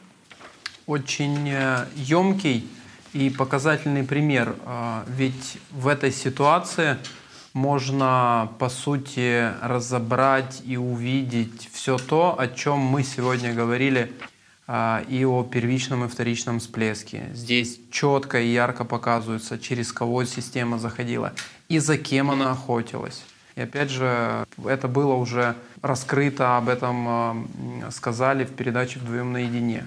А, выпуск пятый «Секс и власть». А еще хотелось бы добавить, что когда эта женщина рассказывала о том, как она манипулирует мужчинами, она это рассказывала с огромным удовольствием. То есть это вот явно приносило ей наслаждение, и хотелось говорить об этом, говорить в подробностях. То есть это ну, приносило ей э, вот эту сладость, удовольствие. Хорошо, а теперь давайте разберем тоже механизм. А, кому это действительно доставляло удовольствие и откуда появлялась эта эйфория. Кто навязывал этот кайф? Конечно. Естественно, система через сознание человека. По сути, это э, человек, не отделяя себя от сознания, э, он принял это за свое. Хотя это всплеск эйфории, вот эту всю сладость от управления, от манипуляции, от власти, э, это навязанное абсолютно состояние эмоциональное. Э, в ответ на ну, ранее принятые мысли. То есть оценка этого происходящего как класс, я сильная, я крутая, я важная. При этом она пришла с проблемой. Да, но при этом она пришла с проблемой, она страдает, и она э, не хочет выбраться из этого капкана. И абсолютно четко ощущает, что она в капкане. По сути дела, и выход очевиден. То есть просто научиться любить. Та модель отношений, которая заложена э, через сознание каждому человеку, она, она губительна, как мы разбирали уже не один раз э, в наших играх. И вот сегодня мы видим э, еще раз вот яркие, яркие примеры того, что все то, что предлагает система, все то, что предлагает сознание, и то, как это закладывается с самого рождения детям, самых основ формирования общества и цивилизации, напомню, да, это все губительно, где любовь, она произносится, она имеет какое-то значение, но это значение настолько исковеркано, что люди просто-напросто не могут в этом разобраться, они путаются, потому что просто-напросто ярчайший пример того, как система глумится над духовным миром, над исконными знаниями, синоним секса, как уже озвучивалось сегодня, это заняться любовью. Сегодня мы увидели, как секс используется в качестве инструмента манипуляции. И разве все эти примеры можно называть занятием любовью? И очень хорошо было сказано в передаче «Секс и духовный путь». А если секс — это любовь, и секс исчезнет, то что, любви не будет? Или если любовь убрать, то что тогда? Секса не будет?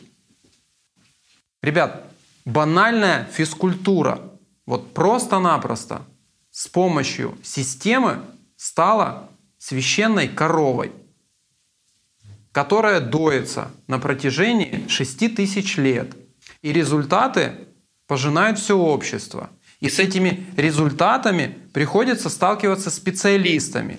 И на сегодняшний день большая часть специалистов не хочет принимать гипотезу. Но есть те, кто готов, кто ищет, кто стремится помочь людям, кто стремится поменять и избавить каждого из нас от диктата системы. И очень радостно, что вы озвучиваете эти примеры. Очень радостно, что ваш профессиональный опыт помогает всему человечеству увидеть, что так оно и есть. Что это не просто фантазии или домыслы. Вот интересно же, что тоже какая в обществе существует мода да, на поведение с э, партнером. Э, то, что я описывала про эту женщину, это же норма. Этому обучают на тренингах, раскрытие там, силы женщины, или там тренингах соблазнения, или там на тренингах построения партнерских отношений. То есть это хорошо, это поддерживается, это модно. И человек, он страдает, он не может быть счастливым, он не может, он не умеет любить и не учится этому, и всю жизнь страдает от этого. Но при этом он вообще даже не считает, что от этого надо отказываться, от всех этих манипуляций, от всего этого ужаса, который он творит, по сути, под давлением системы и под диктатом сознания. То есть потому что для него это нет неоднозначно плохо. Он не видит в этом, то есть это еще нужно самому получить это знание и опыт, что это плохо. Татьяна зачитала вот это вот э, письмо э, барышни, да, то есть первично, вторично, я могу подписаться под этим письмом, потому что э, оно абсолютно работает шаблонно, да, то есть на первичном всплеске система подкидывает какую-то ситуацию, в основном очень как бы очень критичную, чтобы провоцировать личность, потому что ребенок, он в духе, он в любви, он в Боге до этого времени. А для того, чтобы провоцировать, ну, система найдет какой-нибудь там брата, соседа или еще кого-то, неважно кого. Но, но шаблон э, работает абсолютно одинаково. То есть идет провоцируется к этому интерес. по моему личному опыту могу сказать. И формируется шаблон поведения. То есть, опять же, система подкидывает такую подачку, да, то есть эм, какая-то вот проявление власти вокруг своего эм, то есть общество, и пошло потом по шаблону отношений, потребительское отношение, как Игорь Михайлович сказал в передаче.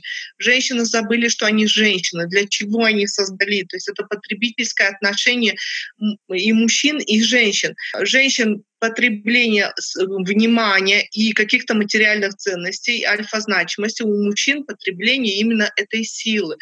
И доходит до конфликта ситуации. То есть в моем личном опыте я и на тренинги эти ходила, и расстановки делала, все что угодно. Могу целую книжку и там пять часов вам это все рассказывать. Я вам сразу говорю, не работает. Но каждый раз Э, когда э, почему э, я это делала? Потому что все-таки внутри ты чувствуешь что-то не так, что-то неправильно, что ты поступаешь не так. Почему эта женщина обратилась к специалисту? Ну да, может, она для любви, но она где-то там внутри, ночью, когда закрывает глаза, понимает, что она поступать неправильно. И это меня тоже толкало поисков специалистов, каких-то там э, побывала я и у психологов, и у психиатров, и у, на женские тренинги, и секси, и деньги, и все что угодно. Все абсолютно испробовала, пока я не получила знания, пока они мне попали в руку, пока я не поняла, что сознание просто меня гоняет по кругу, как, как ослика просто как ослика, да, и это из одной манипуляции в другую кидают. Это просто вот так. Вот опять при, приходим к этому пресловутому вопросу. Кому это выгодно? Это выгодно системе через наше сознание. Если мы, как люди, которые хотя бы немножко разобрались в этом, которые хотя бы чуть-чуть понимаем, что происходит, и через наш личный опыт мы не передадим другим людям, которые нас слышат, и мы с удовольствием поделимся нашим опытом, это наша ответственность, огромная ответственность.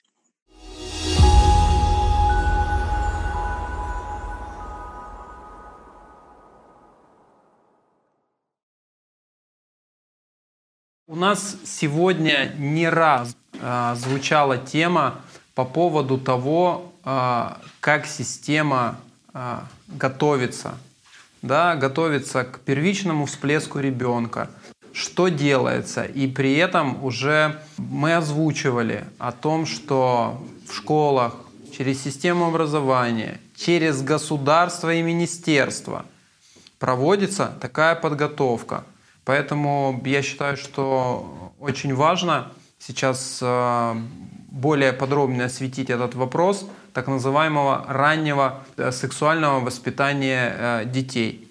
Я начну тогда по поводу Германии, что у нас в 2012 году вышел закон о раннем сексуальном образовании в школе, оно начинается в начальной школе, в частности, ну, в некоторых землях в третьем, в частности, у, в школе, где учился мой сын, это было в четвертом классе. То есть в таком возрасте, когда ребенку 9-10 лет, то есть это как раз вот начало вторичного энергетического всплеска, что тоже вот очень важно, что именно в этом возрасте система сюда вклеила вот начало этого сексуального образования. Э, у нас в классе учитель э, провел опрос среди детей перед началом этой темы, интересует ли детей эта тема. Вопрос был анонимный, поэтому э, смысла врать детям никакого не было, и подавляющее большинство детей ответило, что эта тема им не интересна. Но тем не менее, так как это урок обязательный, то есть вот детям навязывается в этом возрасте эта информация. Значит, вот я, у меня такая в руках книжечка, это такой словарик, называется АБЦ «Маленькое тело». Это выдается вот детям начальной школе, и здесь объяснение, например, что такое самоудовлетворение. Я сейчас дословно перевод просто зачитаю, станет это немножко понятно. Это для 9-10-летних детей. А, значит, это значит удовлетворять самого себя. Называется анонизмом или мастурбацией. Это значит изучение собственного тела, гладить себя по груди, клитору, большим и малым половым губам или пенису и яичкам, возбуждая себя таким образом сексуально, часто до оргазма. В самоудовлетворении нет ничего нездорового или вредного. Потом, значит, вот возникает вопрос, если это мастурбация — это изучение своего тела, от маленького тела, как маленького вот этого вот ребенка, тогда почему мастурбирует 50-летний дядька, который уже за столько лет должен был изучить свое тело, он что еще его не изучил до сих пор? Потом определение гомосексуализма здесь тоже есть. Значит, э, так называется, тоже дословный перевод, гомосексуальность, так называется любовь, то есть это вот коренная подмена, и влечение между двумя однополыми людьми. То есть из этого всего как бы такой вывод, ну, во-первых, отказаться от этих уроков нельзя, там были уже протесты и случаи, что родители не хотели, чтобы дети посещали эти уроки, то есть за это накладываются штрафы на родителей вплоть до, может быть, до тюремного заключения. Такое создается вот впечатление, что система в этом возрасте детям это еще не интересно. Она как раз вот через школу привлекает вот через эти уроки внимание ребенка к этой теме. А внимание — это же ключевое. То, куда человек уделяет свое внимание, на то направляет на свою жизненную силу. То есть ребенку это было неинтересно. В результате этих уроков ему стало это интересно.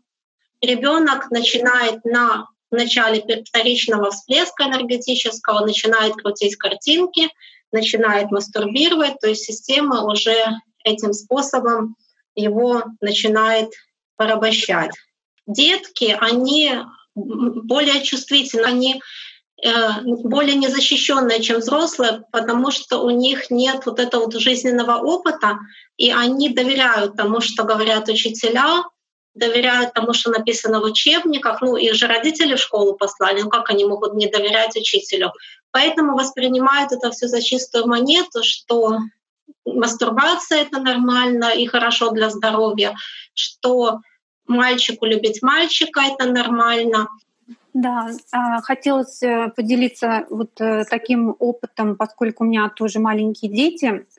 А, и в отличие от Германии, в Швейцарии э, раннее сексуальное образование вводится в школах с пяти лет. А, Все это основывается на положении, что ребенок от рождения является сексуальным существом, имеет сексуальные подробности и, следовательно, право на сексуальность. И вот очень интересно, откуда вообще взято это положение, если, как мы обсудили, никаких э, научных исследований, исследований или доказательств того, что это действительно является так, нет. А большинство доказательств, они в пользу того, что ребенку это неинтересно. Возможно, у ребенка с трех лет появляется интерес изучить свое тело, но у него нет а, никаких сексуальных потребностей, и, соответственно, зачем его наделять, его наделять правом на сексуальность, это тоже очень большой вопрос. И как это проявляется в реальной жизни? Значит, а, всегда а, в класс, начиная с пяти лет, присылается представитель Министерства образования — эти уроки не ведут преподаватели, не ведет классный руководитель. Это всегда человек извне, человек, которого дети никогда не видели, они его не знают, так же, как его не знают родители и не знают э, преподаватели.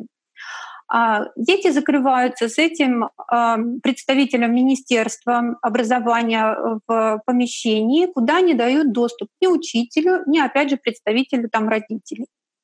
Но по рассказам детей, уже как бы, когда расспрашивали маленьких детей, спрашивали о том, о чем вы там разговаривали и что там происходило непосредственно. Вот у маленьких детей в возрасте 5-6 лет у них были э, в игровой форме а, такие вот занятия. Значит, их спрашивали, кем ты хочешь быть, мальчиком или девочкой? Кем тебе нравится больше быть? Давай попробуем, представь себя мальчиком, если ты девочка, или наоборот, представь себя девочкой, если ты мальчик. Также навязывалась мысль, что это нормально, и дети об этом говорили, что я могу выбирать, кем я хочу быть, мальчиком или девочкой. А, дальше, чем старше становятся дети, тем больше вводятся понятий, терминов, и примерно в возрасте, извините, я хочу подчеркнуть, 10 лет вводится так называемая профилактика венерических болезней и ранней беременности. Простите, о какой э, ранней беременности может идти речь в 10-9 лет, когда еще даже когда девушки не вступили в свой менструальный цикл.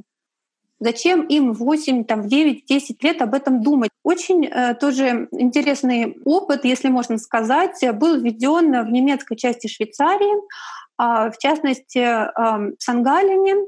Э, значит, там э, вообще творчески подошли к процессу и э, создали методический материал. Это такие коробочки, которые называются секс-бокс. И в этих коробках а, наглядные, а, собственно, материалы. Эти вот коробки как раз и начали переносить прямо а, в классы с 5-6 лет. Значит, в этих коробках были игрушки мягкие в виде мужских и женских гениталий, которые соединялись между собой, как бы складывались как угодно, и также кукла мальчика и девочки.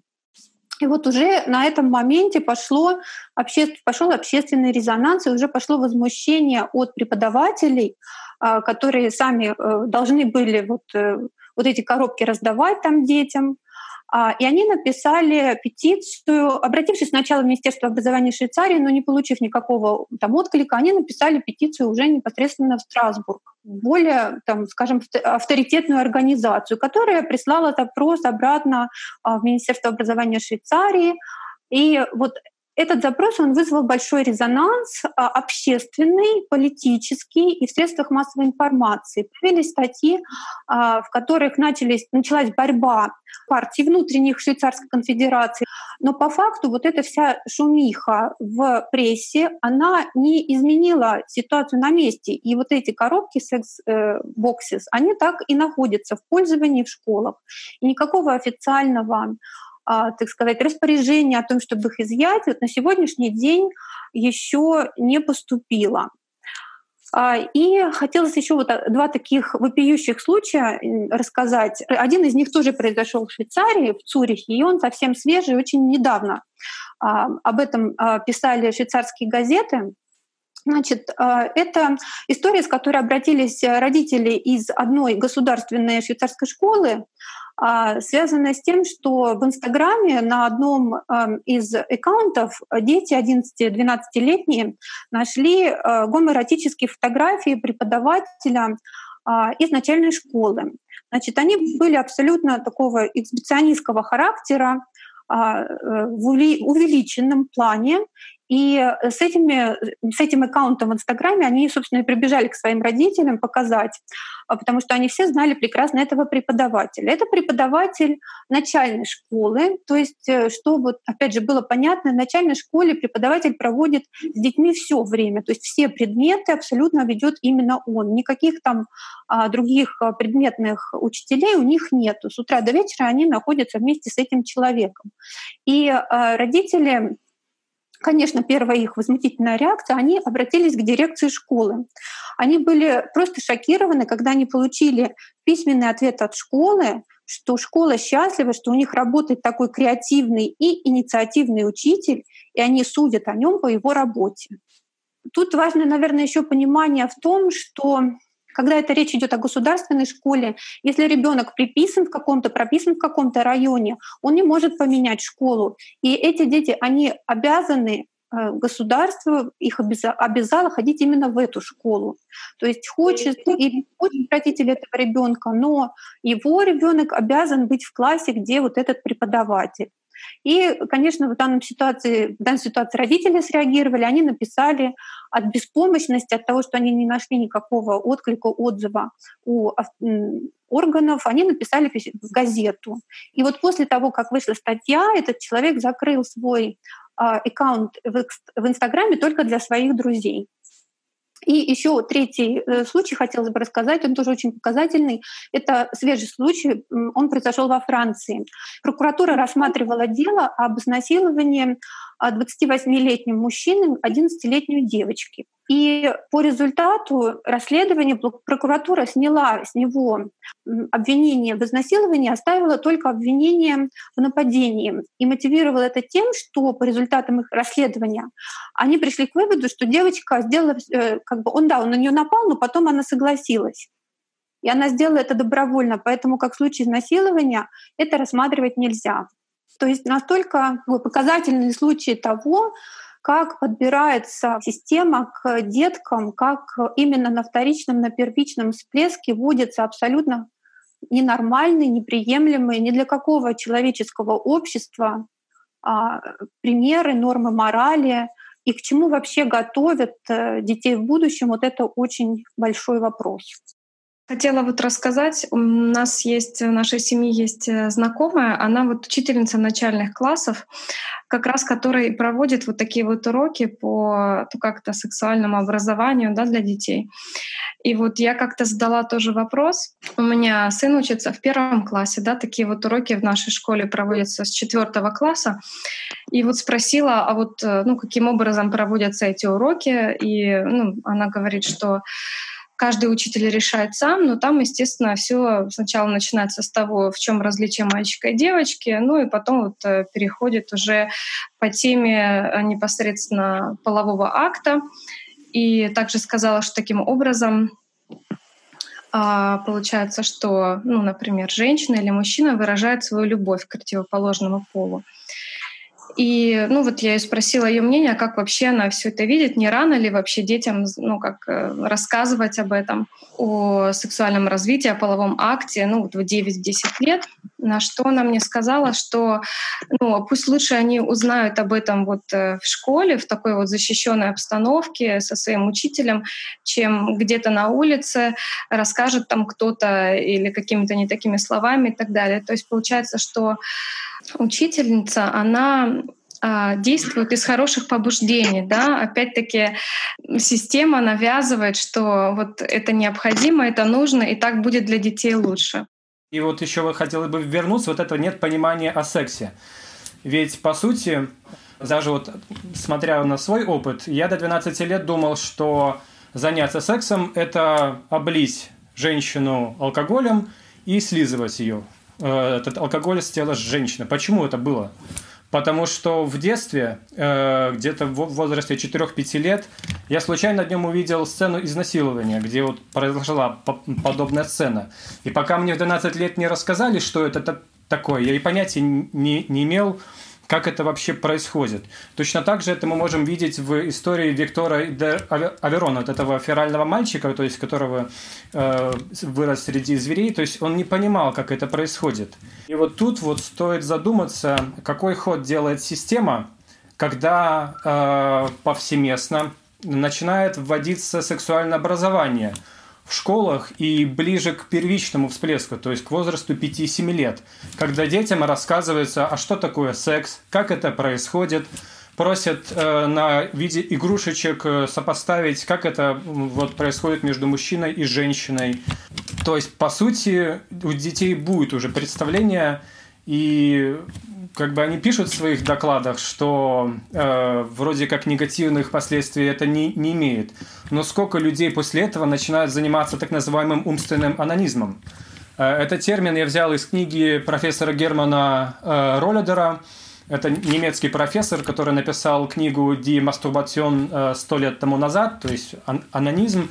И он описывает, что эта форма наиболее вредная, изнуряющая и пагубная для здоровья тех, кто одержим ею. И заключается она в том, что вот, это вот, вот эти все картинки, которые человек представляет себе в извращенной позы знакомых, даже близких, они э, вызывают и доводят до кипящей степени возбуждения, что происходит даже семяизвержение без манипуляции руками. Через сто лет после этого, как вышел этот труд, э, мы видим, что э, анонизм, он пропагандируется в детских книжках. То есть мы прекрасно видим, как работает э, такое понятие, как окно Авертона, когда из какого-то радикального понятия явление после обсуждения становится приемлемым и потом принимается в обществе. Разве что-то изменилось в физиологии человека за сто лет? Нет. Но по сути сейчас это как-то принимается на уровне государства, это пропагандируется, включается и работают вот эти вот структуры, как ЮНИСЕФ, пропагандируя это на различные страны. Тут еще мне интересен вот этот, эм, хотел, вернее, рассказать про один пример. Была такая новость о том, что американская корпорация психиатров American Psychiatric Association, она э, в своем пятом выпуске издания диагностических и статистических этих вот методов ментальных заболеваний, Diagnostic and Statistical Manual of Mental э, Disorders, она обознавала педофилию как сексуальную ориентацию. После этого э, в другом обзоре, ну, когда начали возникать протесты, они начали оправдываться, что мы ничего такого не имели, что это была ошибка, мы очень извиняемся, и в следующем издании мы изменим это на сексуальный интерес. А, ну и заодно, э, вот раз мы уже это изменили, чтобы вот быть, скажем так, вот э, консистентными, чтобы не отставать, давайте заодно изменим такие понятия, как сексуальный садизм и сексуальный мазохизм, э, вот эти заболевания, тоже на интерес. Ну, чтобы вот оно звучало одинаково.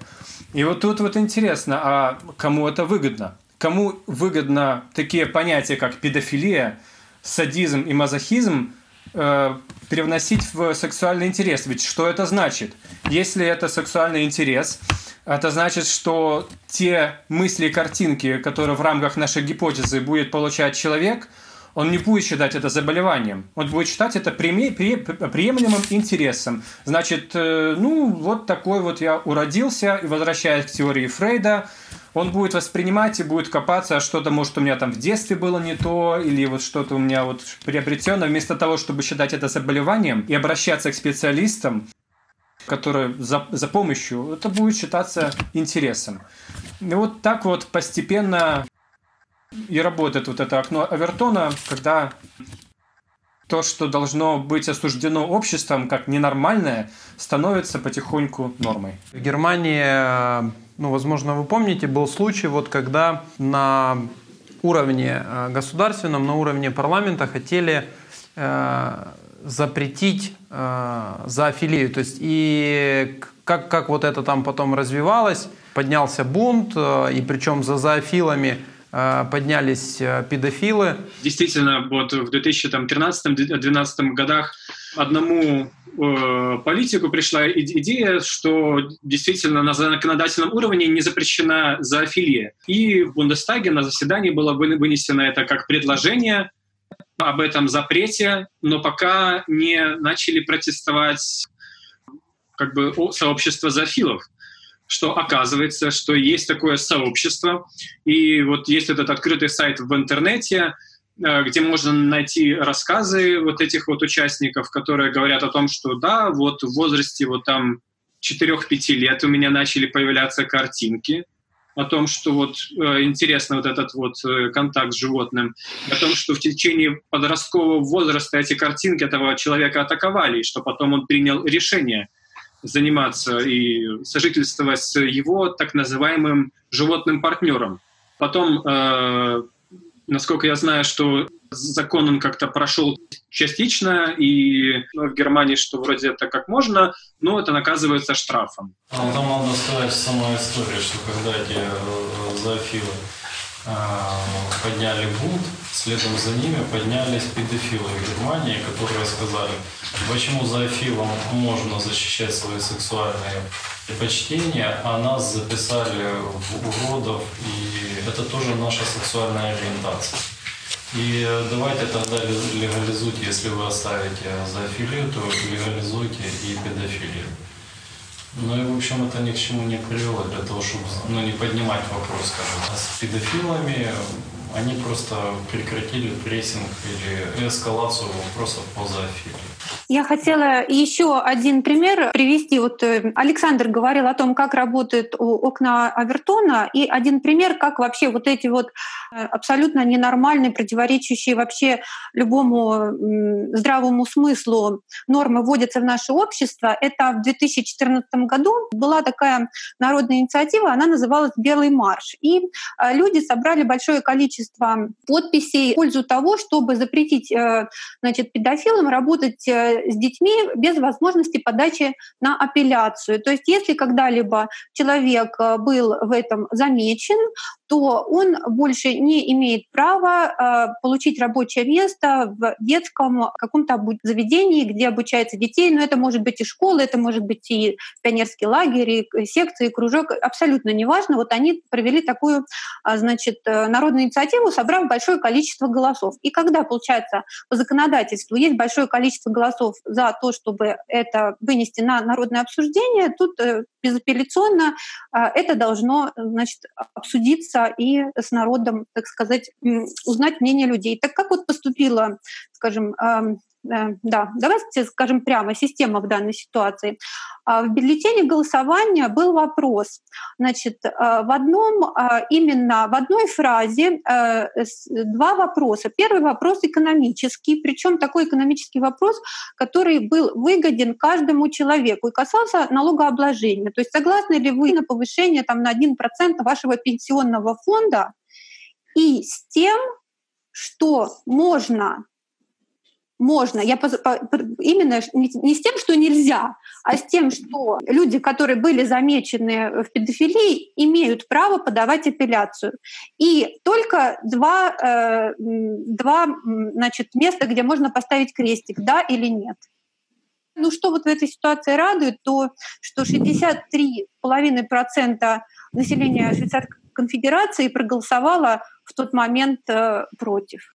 И этот э, закон не прошел. Я нарвалась на очень такой интересный доклад, который создан ЮНЕСКО. Только вдумайтесь, который называется «Международное техническое руководство по сексуальному образованию».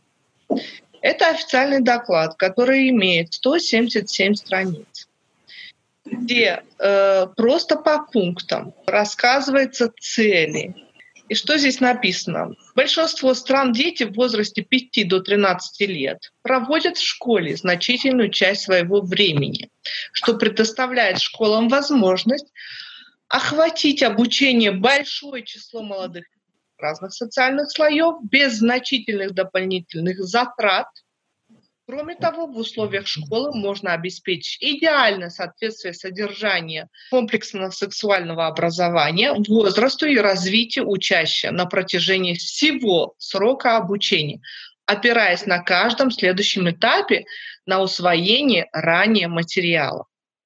Вот это вопиющая фраза, которая э, записана в этом э, рапорте. Но еще вопиющая — это там есть все абсолютно цели по возрастам. То есть там расписано по пунктам и по возрастам 5-8 лет, 9-12, 12-15 и 15-18 лет. Абсолютно идет, э, по пунктам идет знания, установки и навыки. Господа специалисты, идет просто зомбирование наших детей, идет активное зомбирование на мировом уровне. Этот доклад, он в открытом доступе. В конце доклада есть, как э, он составлен для специалистов образования, для того, там, педагогики и так далее, для того, чтобы они создавали правильные, я подчеркиваю, правильное как бы воспитание наших детей, наших детей с вами. И получается, что это уже внедрили около 60 стран, очень возмущается в этом докладе, что славянские страны никак не поддаются этому влиянию, и что действительно является вопиющим, потому что все это как бы э, ну, э, подносится под угрожающим здоровью инфекционных болезней и неженательных беременностей. Но когда ты смотришь а, а, обзор основных понятий, тематики и цели обучения, который идет отношения, первый пункт, ценность права, культура и сексуальность, понимание генной проблематики а потом насилие и забота о безопасности, навыки, необходимые для здоровья, организм и развития человека, сексуальность и сексуальное поведение и сексуально-репродуктивное здоровье. Объясните мне, пожалуйста, каким сексуально-репродуктивным здоровьем можем объяснять ребенку 5 лет? Я уже не говорю там другие. И это активно волонтируется. И за наши, особенно вами, э, за наши деньги, то есть это мы, это государство, это наше государство, это пропагандирует. Это наше Министерство образования, наше Министерство здравоохранения. Зачем? Зачем? Кому это выгодно? Уже система не просто... Мы можем говорить о теории. Здесь уже открытым текстом просто показано, для чего это надо. И это страшно. В Швейцарии любой закон, то есть это как бы прямая демократия, идет любой закон идет по, эм, ну, у нас голосование. Я не помню, чтобы мы голосовали об этом. Вот это как-то прошло между между эм, демократией получается. То есть идет не просто там что-то кто-то захотел и лоббирование каких-то, это уже на государственном уровне. И идет это зомбирование уже ну, можете представить, 5-8 лет. Потому что понятно, что если нет знания в обществе, нет знания у, проф, у профессионалов, э, э, мы же все включены в систему через наше сознание кто сочиняет эти рапорты, эти э, педагогические, можно так сказать, в кавычках, да, э, пособия и так далее. Это же тоже идет прессинг от системы. Если люди не понимают, что через их осознание они просто рабы этой системы, и за это они получат докторскую степень и профессорскую, или там, ну, в этом рапорте первые четыре страницы, там э, список благодарности тех людей, которые как бы принимали участие в этом рапорте. Только, только для этого, только для этого продать свою душу дьяволу, так, поним, так получается. То есть пока не будет знаний э, себя, знаний, что такое сознание и что такое система, э, конечно, все, и все абсолютно войны, и все абсолютно даже в семье любой человек, может сказать, всегда идет с благими намерениями. Никто же не идет на скандал вот я сейчас пойду по скандалю, дам по морде. Нет, с благим намерением доказать свою правоту, что я же лучше знаю, проявление своего эгоизма. И вот это самое важное, чтобы понять, что система не не понимает, с какой ты страны, как тебя зовут, какая у тебя научная степень и так далее и тому подобное, пока ты являешься рабом своего сознания, ты являешься рабом системы. И проявляется это на твоем, во-первых, семье, а потом рабочем месте. И вот такие решения доводят нас вот до такого состояния сейчас, в котором мы находимся. Потому что мы находимся, э, наше общество в кризисном состоянии абсолютно в кризисном состоянии. Почему? Потому что мы, люди, находимся в кризисном состоянии. Обсуждали, как секс внедряется в нашу жизнь. Но есть еще один такой аспект — это религии. И на самом деле проблема секса активно внедрена и в вопросы религии. Посмотрите, практически в каждом религиозном направлении этот вопрос стоит краеугольным камнем. И там всегда говорится, заниматься сексом, не заниматься сексом, хорошо это, плохо. И на этом тоже акцентируется внимание. И нужно понимать, что здесь срабатывают те же самые окна виртуально. То есть если эту проблему внедряет вопросы религиозного развития и на этом акцентирует внимание, то его ставит в противовес духовному развитию и акцентируя еще больше внимания именно тех людей, которые приходят в религию, именно с целью поиска пути к Богу, то здесь они сталкиваются опять же с вопросом секса, их внимание переключается на, на эту проблему. Таким образом, людей уводят от их истинной цели, с которой они пришли в религию, к банальному вопросу, заниматься сексом или нет. По каким дням, в какой позе, сколько у тебя может быть женщин, можешь ли ты заниматься сексом с животными, с мужчиной. То есть это увод человека от истинной цели. То есть это еще одно подтверждение, что э, система навязывает, активно навязывает именно сексуальные вот эти все проблемы, извращения именно во все сферы жизни человека. И это действительно становится страшно К тому, что говорил Евгений, хотелось бы дополнить, потому что когда э, только мы начинали передачу, э, прозвучал такой момент о том, что в ранних культурах э, секс использовался только для продолжения рода. И зафиксировала себе в дневнике просто эту мысль о том, что, боже, какие несчастные люди вот, э, занимались сексом только вот в такие ограниченные, ну, скажем, моменты, да, и то есть насколько вот сознание шаблонно впихивает то, что вообще это ну, ненормально, что это плохо и что это вообще просто горе какое-то. Понимают теперь только вот насколько цены знания, которые можно подчеркнуть из книг Анастасии Новых, потому что без этого ну, люди просто ходят по замкнутому кругу. И если не учитывается духовная природа человека, то это вообще просто ну, тупик. Подводим итоги. Хотелось бы отметить, что все темы, которые мы рассмотрели, даже вот если взять во временном отрезке, начиная от Шумер 4 тысячелетия до нашей эры и заканчивая сегодняшним днем, 6 тысяч лет. Ребят, изменений никаких. Вы посмотрите, что происходит. Сексуальные извращения, секс как обыденная манипуляция настолько вошел в жизнь людей, что на сегодняшний момент никто даже не хочет об этом задумываться. И система с каждым годом, с каждым столетием и веком все усиливает и усиливает свое давление. Мы только что обсудили с вами, что происходит в школах. Мы обсудили, что происходит в семьях, что происходит в коллективах и что происходит в странах. Все те примеры, которые сегодня были озвучены и разобраны, ребята, это факты. Это не домыслы, это просто-напросто факты, против которых ничего нельзя сказать. И отвечая на вопрос, является ли секс потребностью, можно задавать ответный вопрос тем специалистам, которые пишут труды по поводу того, что мастурбация это нормально сексуальное влечение и его неудовлетворение ведет к очень серьезным психологическим расстройствам. А так ли это? Скажите, пожалуйста, если маньяк, о которых мы говорили не раз, идет и насилует труп, это удовлетворение физиологической потребности? Когда и кем это было заложено? И чья это потребность на самом деле – человека или той твари, которая им управляет в этот момент. И которая упивается своей властью.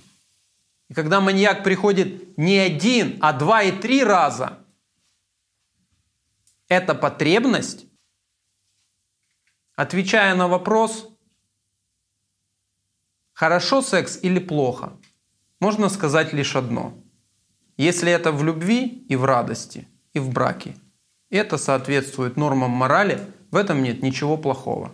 А если секс используется как инструмент манипуляции, то от этого страдают тысячи, сотни и миллиарды. И это мы сегодня с вами разобрали на фактических примерах. Всем большое спасибо за ваше участие, за те темы, которые мы с вами подняли. Было очень интересно и радостно с вами работать. До новых встреч на новой игре профессионалов «Что такое сознание?».